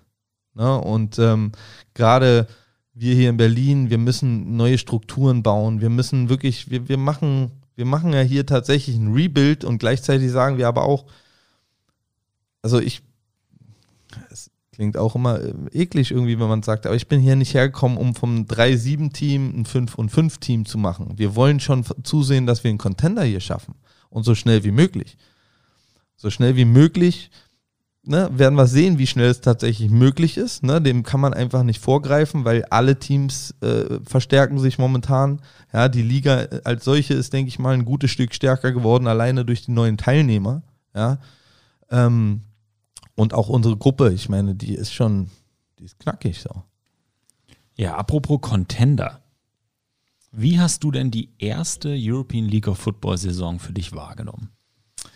Ähm, das ist eine gute Frage, weil ich am Anfang, ähm, also ich war relativ früh quasi in Gesprächen dabei, wo es äh, darum ging, eine Berlin-Franchise hier zu haben mm. und ähm, wie das äh, ablaufen soll. Und ne, da, das ist ja, das haben die erstmal am Anfang ziemlich gut gemacht, denke ich, haben so die quasi bekannten Gesichter der letzten Jahre aus, aus Football Berlin so ein bisschen in, in ein paar Meetings reingeholt und äh, haben schon mal ein bisschen berichtet. Und da war für mich ja sofort so, oh, geil, das wäre die Liga gewesen, die ich gerne als Spieler gehabt hätte. Ne? Also das, äh, und so geht es wirklich eigentlich jedem, mit dem ich rede. So, ne? Das ist so, Mann, Alter, genau darüber haben wir immer Ich habe ein fettes Grinsen gerade drauf, könnt ihr nicht sehen, wäre bei ja. mir genauso gewesen. Ist halt, ist halt, wirklich genau dieses Ding, so alle, die ich kenne, es ist so, Mann, ja, Mann, das, das ist doch, das ist der Shit, von dem wir immer geträumt haben. So, ne? Also wirklich eine Liga, wo der, klingt jetzt sehr klischeeig, aber wo der Spieler doch irgendwie im Mittelpunkt steht. So, ne? Und wo du eben ähm, ja, ein bisschen ähm, professionell sein kannst. Und das ist eben die Sache. Viele verstehen ja hier in, in Football Deutschland, glaube ich, wird dieser Begriff von Profiliga oder Profi-Football ist es ja faktisch nicht. Ne, es ist immer noch ein Amateursport. Die Leute verdienen größtenteils eben nicht ihr, ihr äh, Lohn und Brot sozusagen äh, mit Football, sondern es ist tatsächlich ein kleiner Nebenverdienst, den man da hat im, im größten Teil.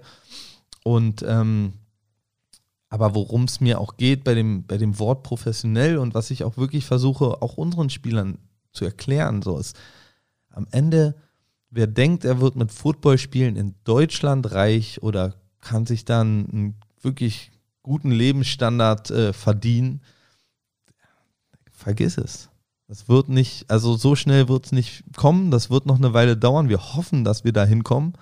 Aber das Professionelle ist eher die ganze Struktur drumherum, das ganze Umfeld. Und da gehe ich eben auch auf andere Sportarten ein. So, ne? Also wie viele Sportarten in Deutschland sind wirklich professionell, wo man auch immer von Profis spricht? Das sind nicht sonderlich viele. Ne? Da hast du vor allen Dingen Fußball natürlich, dann noch ein bisschen Fußball und Fußball. Dann kommt irgendwann Basketball, Eishockey, mittlerweile wieder oder Handball, Volleyball, so, ne? Aber dann hört es ja schon auf so. Ne? Alle unsere äh, oder die meisten unserer Leichtathleten und so weiter, die können ihren Sport professionell ausüben, weil sie gleichzeitig keine Ahnung, Zeitsoldat sind oder beim Bundesgrenzschutz sind oder irgendwo anderes eine, eine Beamtenposition haben oder eben noch studieren ne?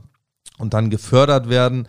Aber es ist nicht so, dass, dass irgendein Verein da ist und den dick Kohle zahlt, ne? Das ist selten der Fall, sagen wir es mal so. Ich glaube, von Sportleben in Deutschland, wenn man mal das in Relation rückt, Fußball, keine Diskussion. Und jetzt fängt man schon an, so ein bisschen nachdenken zu müssen und so ein bisschen sportaffin sein zu müssen, damit man da mitreden kann. Basketball, ja. BBL. Mhm. Jetzt wird es schwierig. Eishockey. Yep.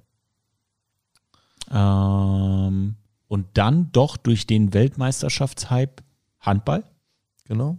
Ja, und, aber ich, ich weiß zum Beispiel auch nicht, ob das für alle Vereine gleich gilt. Wintersportarten. Wir hatten vorhin gesagt, ich, ich, äh, äh Richard Ager, ehemaliger NFL Europe Linebacker, der dann ähm, eine Silbermedaille im Bobfahren gewonnen hat. Als er bei Angela Merkel das silberne Lorbeerblatt hier bekommen hat, hat er noch bei meinen Eltern gepennt, hier in Berlin, weil er zu Besuch war.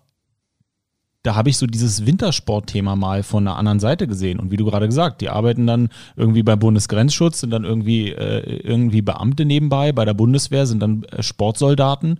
Ja, also auch im Wintersport wird es schwierig. Ich Genau. glaube, die Top-Biathleten vielleicht oder Skispringer, aber dann wird es halt auch schwer Genau. professionell. Und wie gesagt, ich, ich kann es nicht beurteilen, wie viel die dann tatsächlich, ne, was die Einnahmequellen tatsächlich sind. So, ne? Meistens werden es dann aber auch eher Sponsoring-Deals sein, eben nicht eine Gehaltszahlung von deinem Verein oder so. Ne? Also das, das meiste Geld fließt eben dann abseits deines eigentlichen Vereins, deines Angestellten-Daseins sozusagen. Ne? Und ähm, wie gesagt, das ist im Football sind wir dann auch sehr, sehr weit weg. Weil man muss auch immer sich vor Augen halten, 50 Leute wollen da bezahlt werden. Zehn Trainer, ein Front Office, ne, alles, was drumherum noch passiert. Wie viel Geld muss da erstmal wirklich dann pro Monat fließen, dass man von Vollprofis sprechen könnte? Ne, und das ist eben, das, das, das wird so schnell nicht passieren. Aber die Struktur eben, ne, dass man sich professionell vorbereiten kann, da sind wir wieder bei dem, was ich vorhin meinte, ein Amateursport, wo du dich professionell vorbereiten musst. Einfach auch, um gesund zu bleiben. Ne? Und ähm, was, was können wir alles bieten? Haben wir vernünftige Physios? Ne? Haben wir ein, ein gutes ähm, Ärztesystem, wo, wo schnell Termine zur Verfügung stehen, wo du mal schnell ein MRT kriegst? Ne? Haben wir Teamgear vernünftiges? Haben wir, stellen wir Helm und Pad? Ne? Können wir bestimmte Annehmlichkeiten, äh, für Annehmlichkeiten sorgen? Rund ums Footballspielen, ne? Ist die Verpflegung äh, irgendwie auf Auswärtsfahrten gegeben? Ist, ist generell, fahren wir mit äh, vernünftigen Bussen, fliegen wir auch mal, nehmen wir den Zug, übernachten wir bei längeren Fahrten? Ne? Ist, wie ist die Orga zu dem Ganzen? Und das ist ja das, was geil ist für einen Spieler. Und dann zusätzlich eben, was die Liga wirklich extrem gut gemacht hat letztes Jahr, diesen Media-Output für den einzelnen Spieler. Ne? Wenn du ein geiles Game ablieferst, dann wird das auch zumindest dahingehend honoriert, dass es veröffentlicht wird. Dass du eben diesen Output kriegst, wo du eben sagen kannst, geil, da kann ich stolz drauf sein, es wird gesehen. So, ne? Und das ist, das ist doch was, was jeder gerade auch in dem Alter möchte, aber auch, auch so. Ich möchte auch, dass meine Leistung irgendwie von irgendjemandem gesehen wird. Und ne, da, da, ich glaube, man muss nicht übertrieben eitel sein oder man muss auch nicht ne, so die ganze Zeit sich durch ähm, irgendwie wie Lob und, und ne, von außen kommendes irgendwie, äh, ähm, wie sagt man, äh, ja, definieren, ja, und, und aber es, es gehört doch schon dazu. Ich habe immer das Gefühl, Patrick, das muss man ihm ja lassen, ähm, Patrick Gesume, der Commissioner der European League of Football, ist so eine Checkliste durchgegangen, was die letzten 25, 30 Jahre scheiße lief, weil er es ja selber mitgemacht hat. Weil gerade alles, was du, das ist so spannend, alles, was du gerade gesagt hast, mit den Bussen, mit der Verpflegung, mit all dem, das sind direkt alte Bilder in meinem Kopf gegangen. Sofort die Erinnerungen. Ne, die, diese ganzen Erinnerungen, Busse, wo die Toilette nicht funktioniert hat. Ähm, keinerlei, musst du dir selber deine Schrippe holen. Ja, äh, keinerlei Verpflegung. Dann die ganzen Sachen, was ja, das wissen ja die Leute gar nicht da draußen. Wenn du morgens um vier losgefahren bist hier am Hammerskjöld-Platz und dann nachts um vier, also hast du ein Footballspiel irgendwo gespielt, dann bist du 24 Stunden später wieder, weil die Vereine keine Kohle hatten, dass du da irgendwo pennen konntest. All diese Sachen, die wir erlebt haben, dieses Patrick für mich gefühlt in der Checkliste durchgegangen und gesagt, das kann man besser machen. Zumindest kann man es versuchen. Ja, irgendwo muss man eben mal, mal einen Ansatz finden. Und das ist ja, was mich tatsächlich, irgendwann war ja, ne, also irgendwann war ja für mich auch dann wirklich so ein bisschen diese, diese Football-GFL-Nummer so ein Ge Gefühl durch, so, ne, wo ich einfach gesagt habe, ich, ich habe mich da so dran aufgerieben und aufgeraucht, ja, ähm, weil du so viele Baustellen immer wieder hast, die nicht da sein müssten, weil sie nie mal in oder von einer Organisation angegangen werden. So, ne? Die werden nicht von Verbandsseite geklärt, die werden selten von Vereinsseite geklärt. Vom Verein kann ich es noch nachvollziehen bei den meisten. Wobei ich da auch eben sage, zu oft wird kurzsichtig geguckt. Ne, wo gehen die Gelder hin, die tatsächlich mal generiert werden und so weiter. Ne? Geht das in Struktur, geht das in Langfristigkeit oder geht das eben immer nur in Löcher stopfen, schnell irgendwie erfolgreich sein, Titel gewinnen und dann am Ende im Zweifel wieder mit nichts dastehen. So, ne? Und das ist eben so eine, so eine Wellenbewegung, die einfach unglaublich anstrengend ist. Also für Leute, die es eben nicht kennen und nicht mitgemacht haben, so ist es vielleicht auch nicht so leicht verständlich. Aber es sind halt immer wieder kommen die gleichen Themen auf. Und wenn du ein zwei Stunden Gespräch mit einem Spieler führen musst, weil Team A ihm eben sagt, na pass auf, bei uns kriegst du noch eine Monatskarte, und ein Footballhelm, ja, dann ist das halt, wo du sagst, krass, das sind zwei Stunden meiner Lebenszeit, so, das sind zwei Stunden von meiner Vorbereitung aufs nächste Training, aufs nächste Spiel oder was auch immer, die dabei flöten gehen auf die Vorbereitung, ne? Zeit, die ich wirklich mit, mit Besserem verbringen kann, wenn da mal eine Struktur reinkäme, ne? wie jetzt zum Beispiel bei uns die Salary Cap. Wir werden in, in vielen Positionen werden wir nicht mit der GFL konkurrieren können, was Geld angeht. Das sage ich auch wieder, immer wieder Spielern so. Aber dafür ist es eben eine Struktur, wo wir alle safe sind, dass alle irgendwie gelevelt sind, dass alle irgendwie ein bisschen was bekommen, dass alle irgendwie ein bisschen daran partizipieren können und eben niemandem Kosten entstehen oder extra Mühen entstehen oder dass da eben so eine, es ist eine Art Gerechtigkeit. Vollkommene niemals so die wirst du niemals schaffen. Das ist ja auch nicht Sinn der Sache, sondern du musst eben eine, Grundgerechtigkeit schaffen, worin dann jeder irgendwie seine Arbeit machen muss und, und äh, dann eben auch sein Glück finden muss. So, ne? Und das ist ja äh, nochmal wichtig zu erläutern, glaube ich, dass die Leute nicht denken, hier die European League of Football ist der Sozialismus, der jetzt glücken soll, sondern es ist ja dem geschuldet, dass verdammt nochmal etwas auf gesunden Beinen, finanziell, wirtschaftlich gesunden Beinen aufgebaut werden soll. Weil das ja immer das Problem war, warum gute Ansätze gestorben sind. Genau. Und es gibt halt echt auch wenig Beispiele im deutschen Football, wo es, wo es wirklich, äh, wo wirklich was aufgebaut wurde von, von unten nach oben, sage ich jetzt mal. Ne? Also da habe ich zum Beispiel größten Respekt vor Schwäbisch Hall. So, ne? Die, die es nicht kennen, so Schwäbisch Hall hat echt über Jahre hinweg ein, ein sehr, sehr solides Programm aufgebaut, ähm, was eben auch, glaube ich, also aus der Ferne betrachtet, ich habe keine Insights, aber es scheint mir ziemlich krisensicher zu sein. So, ne? Da kann eben auch mal eine schlechtere Saison dabei sein, da kann eine bessere Saison dabei sein. Es, es wird immer ein gewissen, gewisses Level geben, auf dem es sich bewegt auch einer unserer größten Berlin-Konkurrenten Dresden hat echt ein ne, solid Programm da gebaut, so. Ne? Aber du siehst es eben an anderen Ecken und Enden immer wieder, diese Wellenbewegungen. Geld ist da, Geld ist weg. Geld ist da, Geld ist weg. Ne? Und genau so präsentiert sich dann auch im Endeffekt der Verein so. Und das ist halt, es ist unglaublich anstrengend.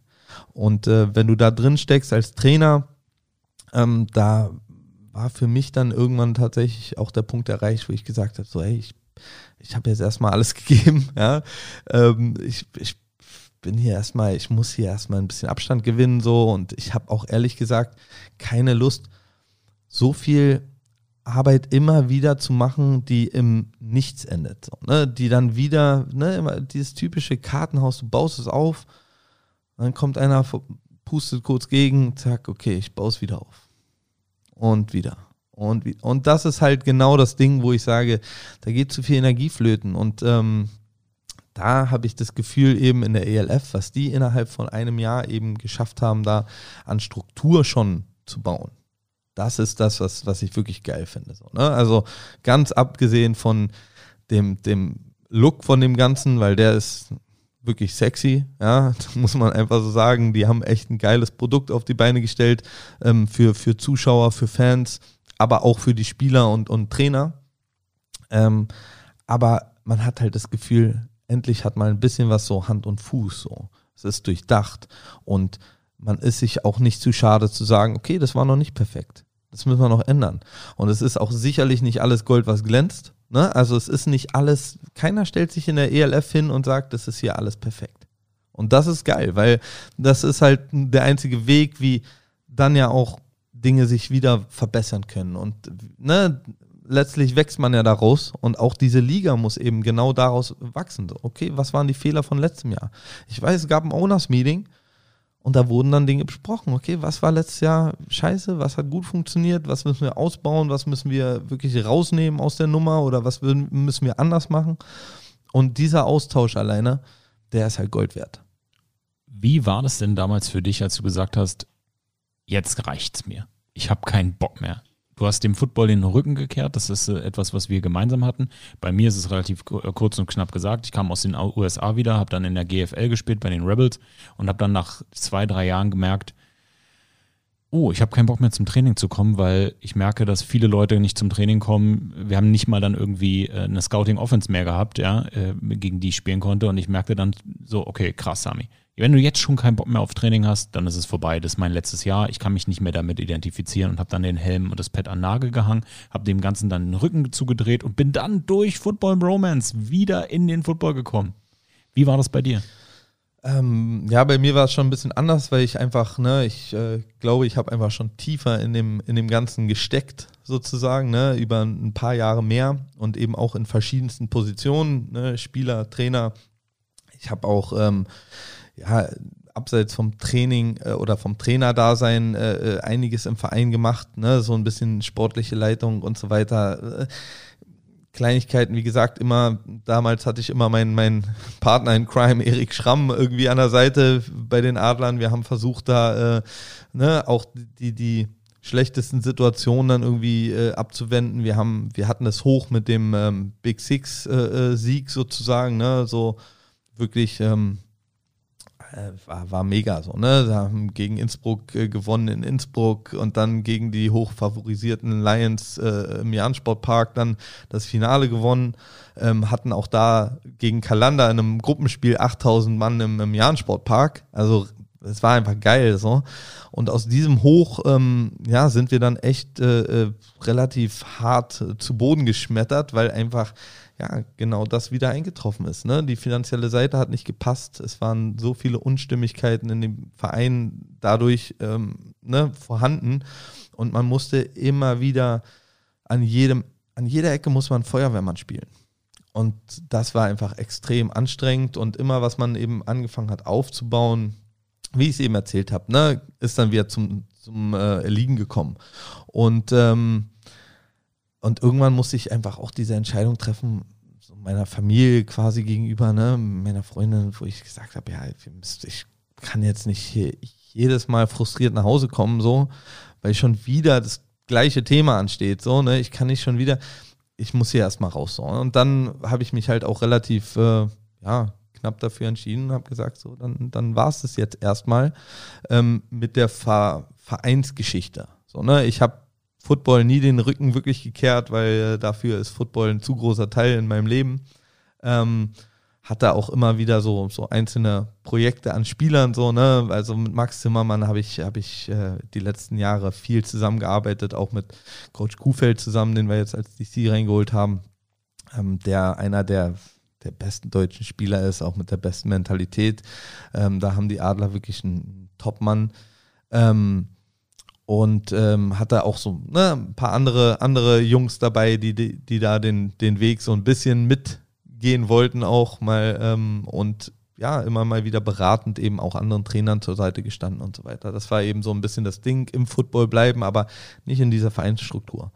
Und ähm, ja, und äh, das war so, so der Punkt, wo es bei mir einfach, wo ich einfach gesagt habe, okay, dann, ich war ja in der glücklichen Situation, über einige Jahre hinweg tatsächlich Football Fulltime machen zu dürfen. Das muss man auch dazu sagen. Also, ne, die, die Gelegenheit haben nicht viele Menschen bekommen hier in, in Deutschland und in Berlin, ne, wirklich ein angestellter Trainer zu sein oder generell ein Hauptangestellter in einem Verein zu sein und, und seiner Passion da irgendwie äh, äh nachzugehen und, und das Fulltime zu machen. Von daher bin ich schon auch für die ganze Zeit dankbar, aber irgendwann musste ich einfach sagen, okay, jetzt, jetzt cut erstmal. Und dann warst du quasi Football Freelance Coach und hast mit einzelnen Spielern, mit einzelnen Talenten zusammengearbeitet. Und dann bist du ja noch einer anderen Passion nachgegangen, dem American Barbecue. Ja, absolut. Also das ist äh, tatsächlich eine Sache, die hat sich ja auch über Jahre hinweg angebahnt. So, ne? Also meine zweite Leidenschaft ist eben ähm, Essen. Tatsächlich nicht nur Essen äh, vertilgen sozusagen, sondern äh, Essen zubereiten.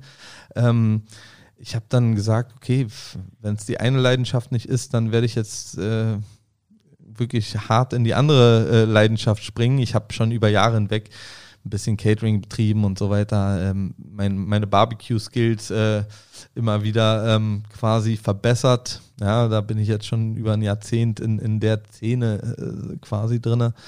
Und ähm, habe dann aber gesagt, so durch einen ja, Bekannten, den ich habe, ähm, der, der eine große Catering oder was heißt ein großes, aber er hat ein Catering-Unternehmen und ähm, habe dann gesagt, okay, wie sieht's aus? Äh, ich würde gerne halt die ganzen Abläufe der Küche wirklich nochmal von der Pike auf lernen, so, ne? Und ähm, würde mein Barbecue-Wissen bei euch mit reinbringen und äh, will dann aber von euch sozusagen die äh, Küche lernen und habe dann quasi da eine, ja, eine, eine kleine Ausbildung bekommen und ähm, ja, habe da auch, also wie gesagt, äh, habe da das Glück gehabt, wirklich einen Top-Küchenchef äh, zu haben und einen super Sous-Chef und äh, ja, und daraus ähm, habe ich dann quasi mein eigenes Business erschaffen und habe mich selbstständig gemacht. Und das war dann auch letztes Jahr so der Punkt, wo ich gesagt habe, so ich, ich kann das jetzt nicht ähm, beiseite schieben oder pausieren für eine Sache, wo ich nicht weiß, ob sie vom Boden geht. So, ne? Und da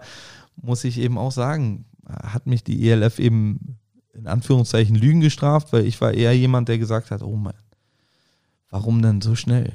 Warum denn so aus dem Nichts? So, ne? So, ähm, lasst uns das Ding doch mal ein Jahr lang vorbereiten irgendwie und dann an den Start gehen und so weiter. Aber ähm, ja, äh, am Ende muss man sagen, alles richtig gemacht. Aber ne? ich, ich meine, ich finde immer, das kann man ja nicht als Hayden bezeichnen, sondern du bist, und das haben wir ja jetzt schon über eine Stunde gehört, einfach ein gebranntes Kind des deutschen Footballs und hast viele Ansätze mitbekommen, die nicht geklappt haben. Hast viel, bist viel enttäuscht worden, hast viel Leidenschaft und äh, ja, Lebenszeit investiert und bist oft enttäuscht worden. Da ist es doch auch klar, dass man vielleicht so ein Angebot erstmal ablehnt und sagt, hm, ich schaue es mir aus der Ferne an und genieße hier meine, mein Brisket. Ja, absolut. Also es war ehrlich gesagt auch einfach eine, eine ja, es, es war, war, eine relativ klare Entscheidung für mich, weil ich einfach gesagt habe, dass ich kann es einfach nicht verantworten. So, ne? Also ich, ich muss schon sehen, was genau daraus passiert, was, wie geht diese Liga an Start, was passiert da und, und ähm, wie wird sich das, das Ganze dann irgendwie ja, ausshaken, sage ich jetzt mal. Ich bin auch, also es hört sich vielleicht auch ein bisschen zu dramatisch an, wenn man sagt, ja, ich wurde die ganze Zeit enttäuscht und so. Ich hatte mega Spaß an der ganzen GFL und am, am Football so, ne? Also das muss man wirklich ganz klar nochmal so sagen. Ich, ich liebe den Sport und alles, was so ein Stück weit mitkommt. Aber es kommt eben auch der Punkt, wo, oder kam für mich der Punkt, der kommt ja auch nicht für alle oder kam nicht für alle, ähm, wo ich einfach gesagt habe, nee, so, so halt nicht mehr. So, darauf habe ich einfach keinen Bock mehr. Das ist so immer täglich grüßt das Murmeltier irgendwie wiederkehrende Fehler und, und das ist eben auch so ein Ding, ich, ich, womit ich schlecht arbeiten kann, so, ne? So wiederkehrende Fehler, wo ich eben sage, ey, haben wir alle kommen sehen.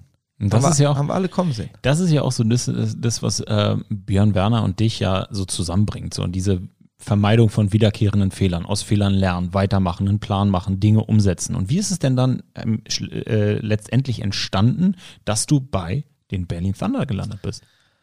Ähm, ja, es war, war auch ein, ja, wieder ein zufälliger Weg, will ich schon fast sagen. Also, nicht, wie gesagt, Zufall ist immer relativ gesprochen. So, am Ende ist es wahrscheinlich dann doch nicht so großer Zufall.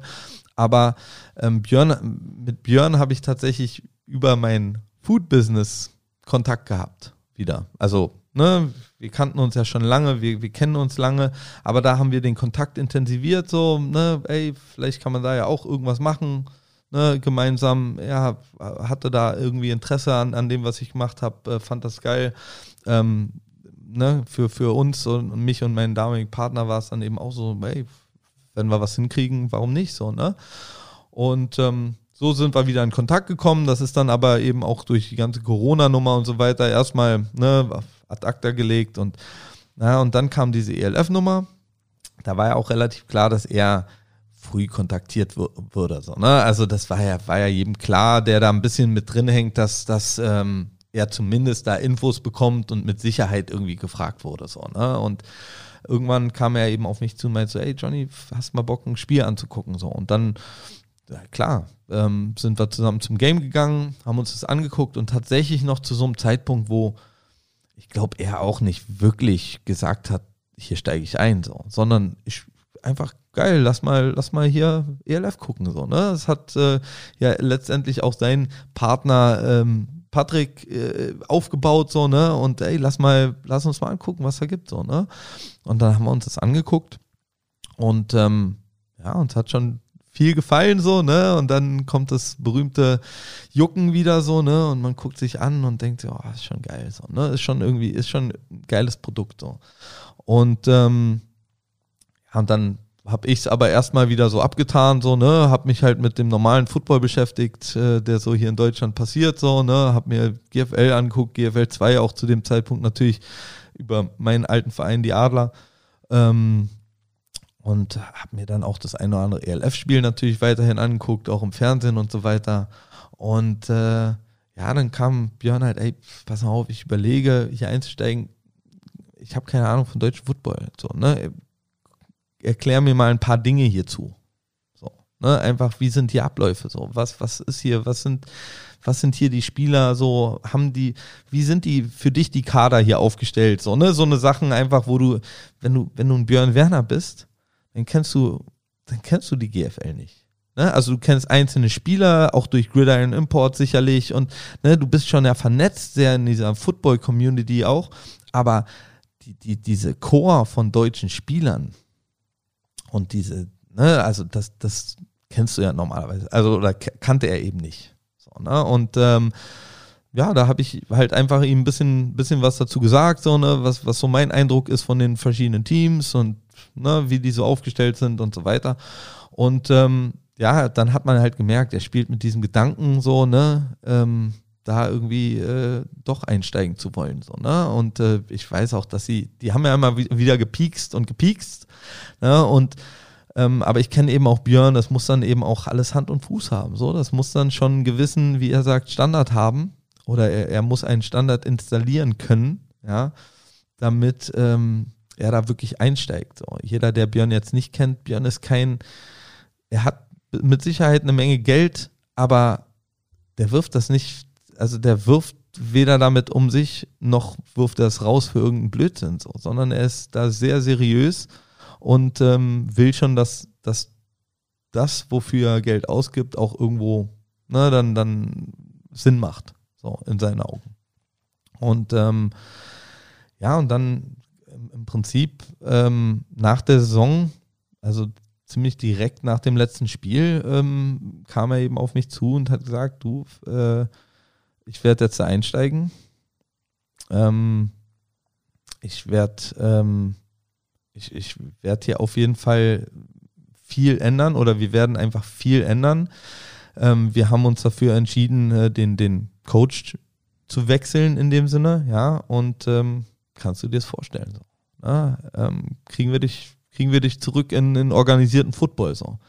Ähm, ich möchte jemanden, dem ich vertraue, ne, den ich kenne, wo ich eben auch ne, weiß, wie, wie er arbeitet. Und ähm, ja, da muss ich sagen, dann, dann war das keine harte Entscheidung. So, ne? Es war eine Entscheidung, ich musste drüber nachdenken, so, ne, pausiere ich jetzt mein gesamtes Business äh, äh, selber dafür, ähm, um wieder in diesen Football-Zirkus zu gehen. Ähm, aber ja, am Ende des Tages, ich habe mich mit ein paar Leuten beraten, natürlich auch meiner Familie, und äh, dann war eben klar, hey, diese Chance, die muss ich nehmen. So, das ist das, was, was ich immer wollte. Ne? Das ist das, wie ich schon gesagt habe, die Liga, die ich mir als Spieler gewünscht hätte, als Trainer gewünscht äh, hätte. Und jetzt ist sie da. Und ähm, jetzt klopft hier tatsächlich jemand an meiner Tür und sagt, ey, hast du Bock? Und ähm, natürlich mit der Prämisse, wir haben schon auch dann drüber gesprochen, wie das ablaufen muss. So, ne? Weil ich habe eben ganz klar gesagt, ich habe keinen kein Bock auf den gleichen, den gleichen Nerv wie eben in der GFL. Ich habe keinen Bock über, ich, ich habe keinen Bock mit Spielern über Gehälter zu sprechen. Ich habe keinen Bock mit denen zu verhandeln, ob die, welches Geld die kriegen oder welches Geld die nicht kriegen. Ich, ich will es am liebsten gar nicht wissen. Weil am Ende des Tages will ich Spieler haben, wo ich sage, ist mir egal, was du verdienst. So, der Beste spielt.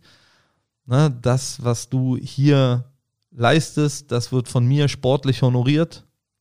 Alles andere, sprich bitte mit äh, unserer Managerin äh, Diana oder eben Sportdirektor Björn Werner. So, ne? das, ist, das ist eben schon wirklich, äh, wo ich sage, das ist mir extrem wichtig. Du kannst und, dich jetzt auf das fokussieren, wofür du wirklich brennst. Und genau. das ist das Sportliche. Genau.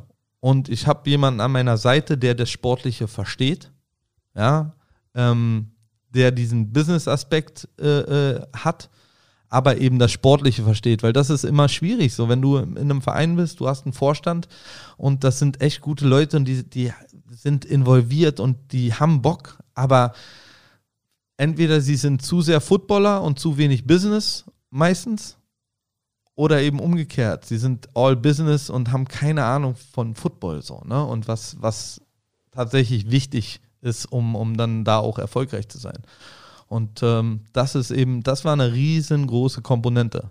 Ne? Und ich wollte eben auch, und das war von Anfang an klar, manche Leute werden es vielleicht auch ähm, ja, nicht ganz nachvollziehen äh, können oder aber ich will auch schon eine starke Person da haben. Ich will auch schon jemanden haben, der wiederum mich kontrolliert. Ich habe ich hab überhaupt keine Lust, der, der alles Bestimmer zu sein, wie es eben oftmals in der GFL ist, wenn du der Head Coach zum Beispiel bist. Dann bist du oftmals de facto der GM und ne, der, der Chef von, von allem und, und jedem, was dieses Team angeht. So, ne? Und äh, weil du eben meistens gar keine hauptamtlichen Leute mehr sonst hast. Ja? Du hast meistens kein Front Office oder so.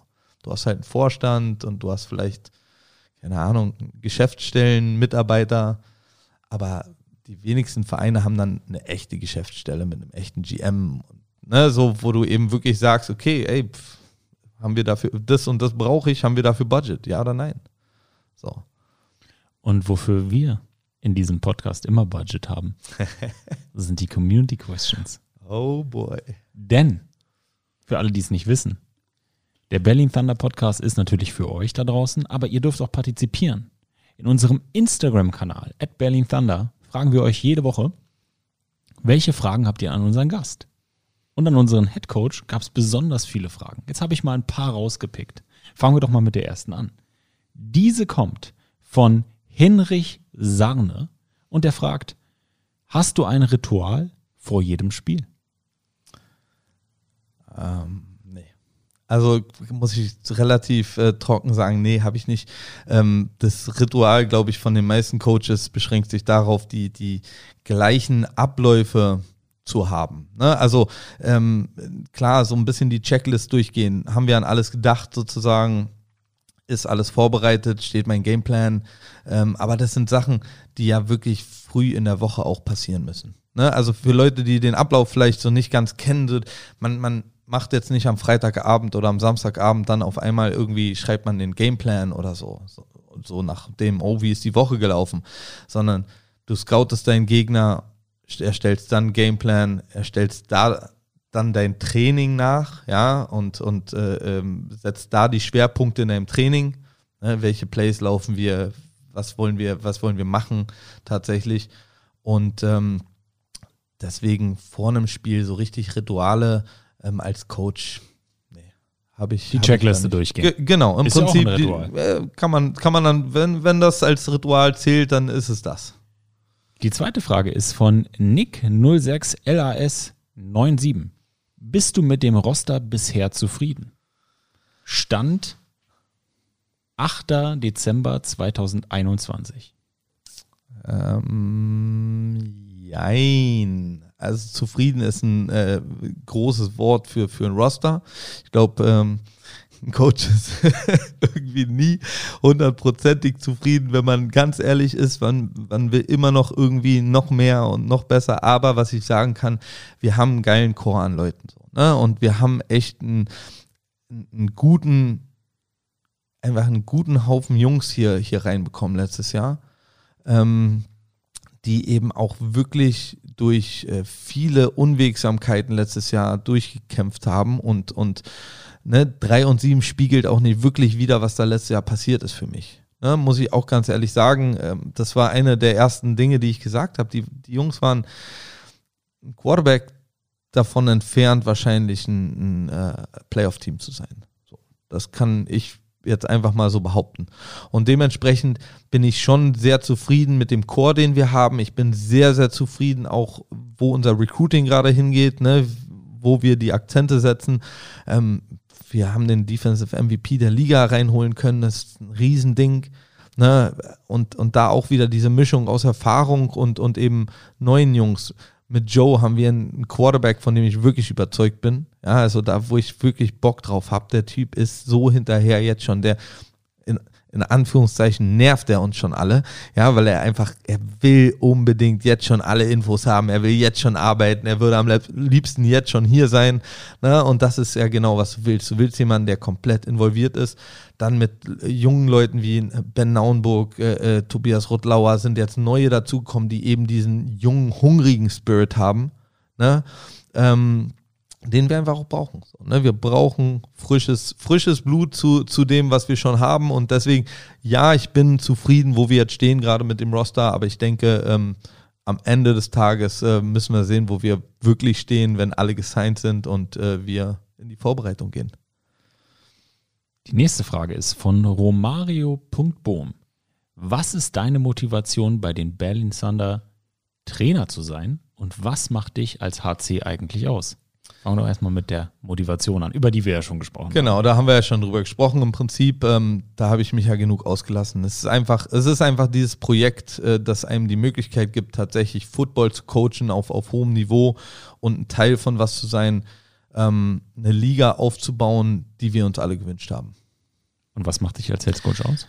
Ähm, müssten eigentlich andere beurteilen, aber ich denke, Kommunikation ist ein großer Faktor bei mir. Ähm, ich versuche wirklich vernünftig zu kommunizieren mit Spielern und Trainern und ich versuche tatsächlich ähm, die, äh, ja, die, die Fäden zu, zusammenzubringen. Ne? Und ähm, ich glaube, ich habe einen ganz guten Blick fürs große Ganze sozusagen, ne? Big Picture. Ähm, ich habe da ein paar Visionen und äh, die müssen wir dann in kleinen, kleinen Schritten erarbeiten. Die letzte Frage ist von André Krieghahn. Gibt es schon einen Kandidaten für den letzten Import-Slot? Und wenn ja, welche Position?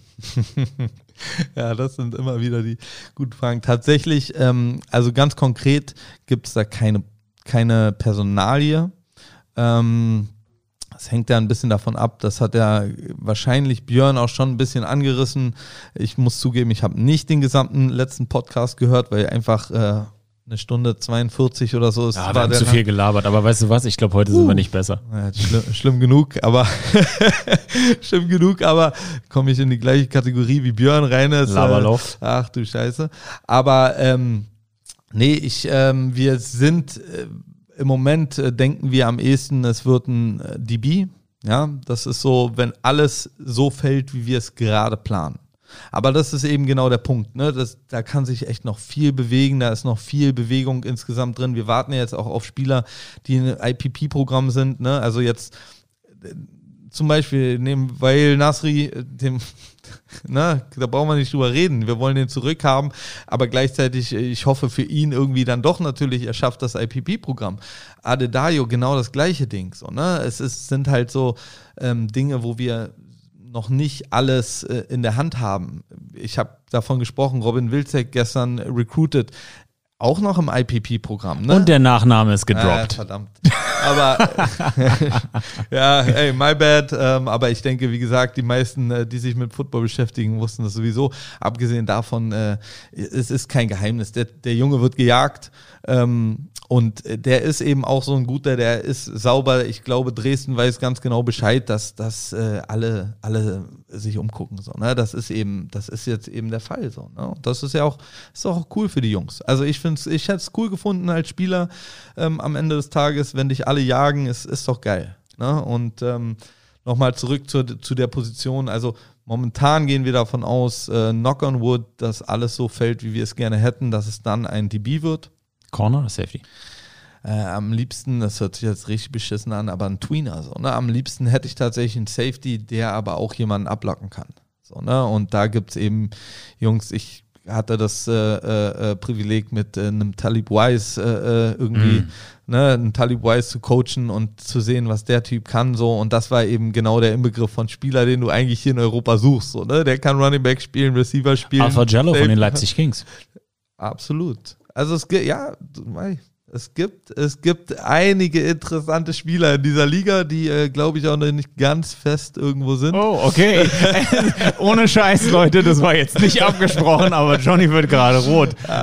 So rot das wie so, das Burn Thunder Logo. Wie gesagt, hier. also es gibt, es gibt wirklich viele, viele Positionen, wo, wo ich einfach sage, ja, das, da, da gibt es da gibt's in anderen Teams natürlich hier schon was. Und äh, wir haben immer gesagt, wir holen lieber Leute, die schon mal hier waren. So, ne? Also auf allen Positionen, ob es jetzt äh, ähm, Europäer sind oder eben äh, Amis, es ist einfach ein, ein safer Bet und das ist auch, was Leute verstehen müssen. Diese 50 Leute hören sich erstmal viel an, aber du hast vier Amis, du hast acht äh, europäische Slots und hey, das, das, du musst, du musst wirklich auf diesen Positionen hitten. So, ne? Du musst Treffer landen.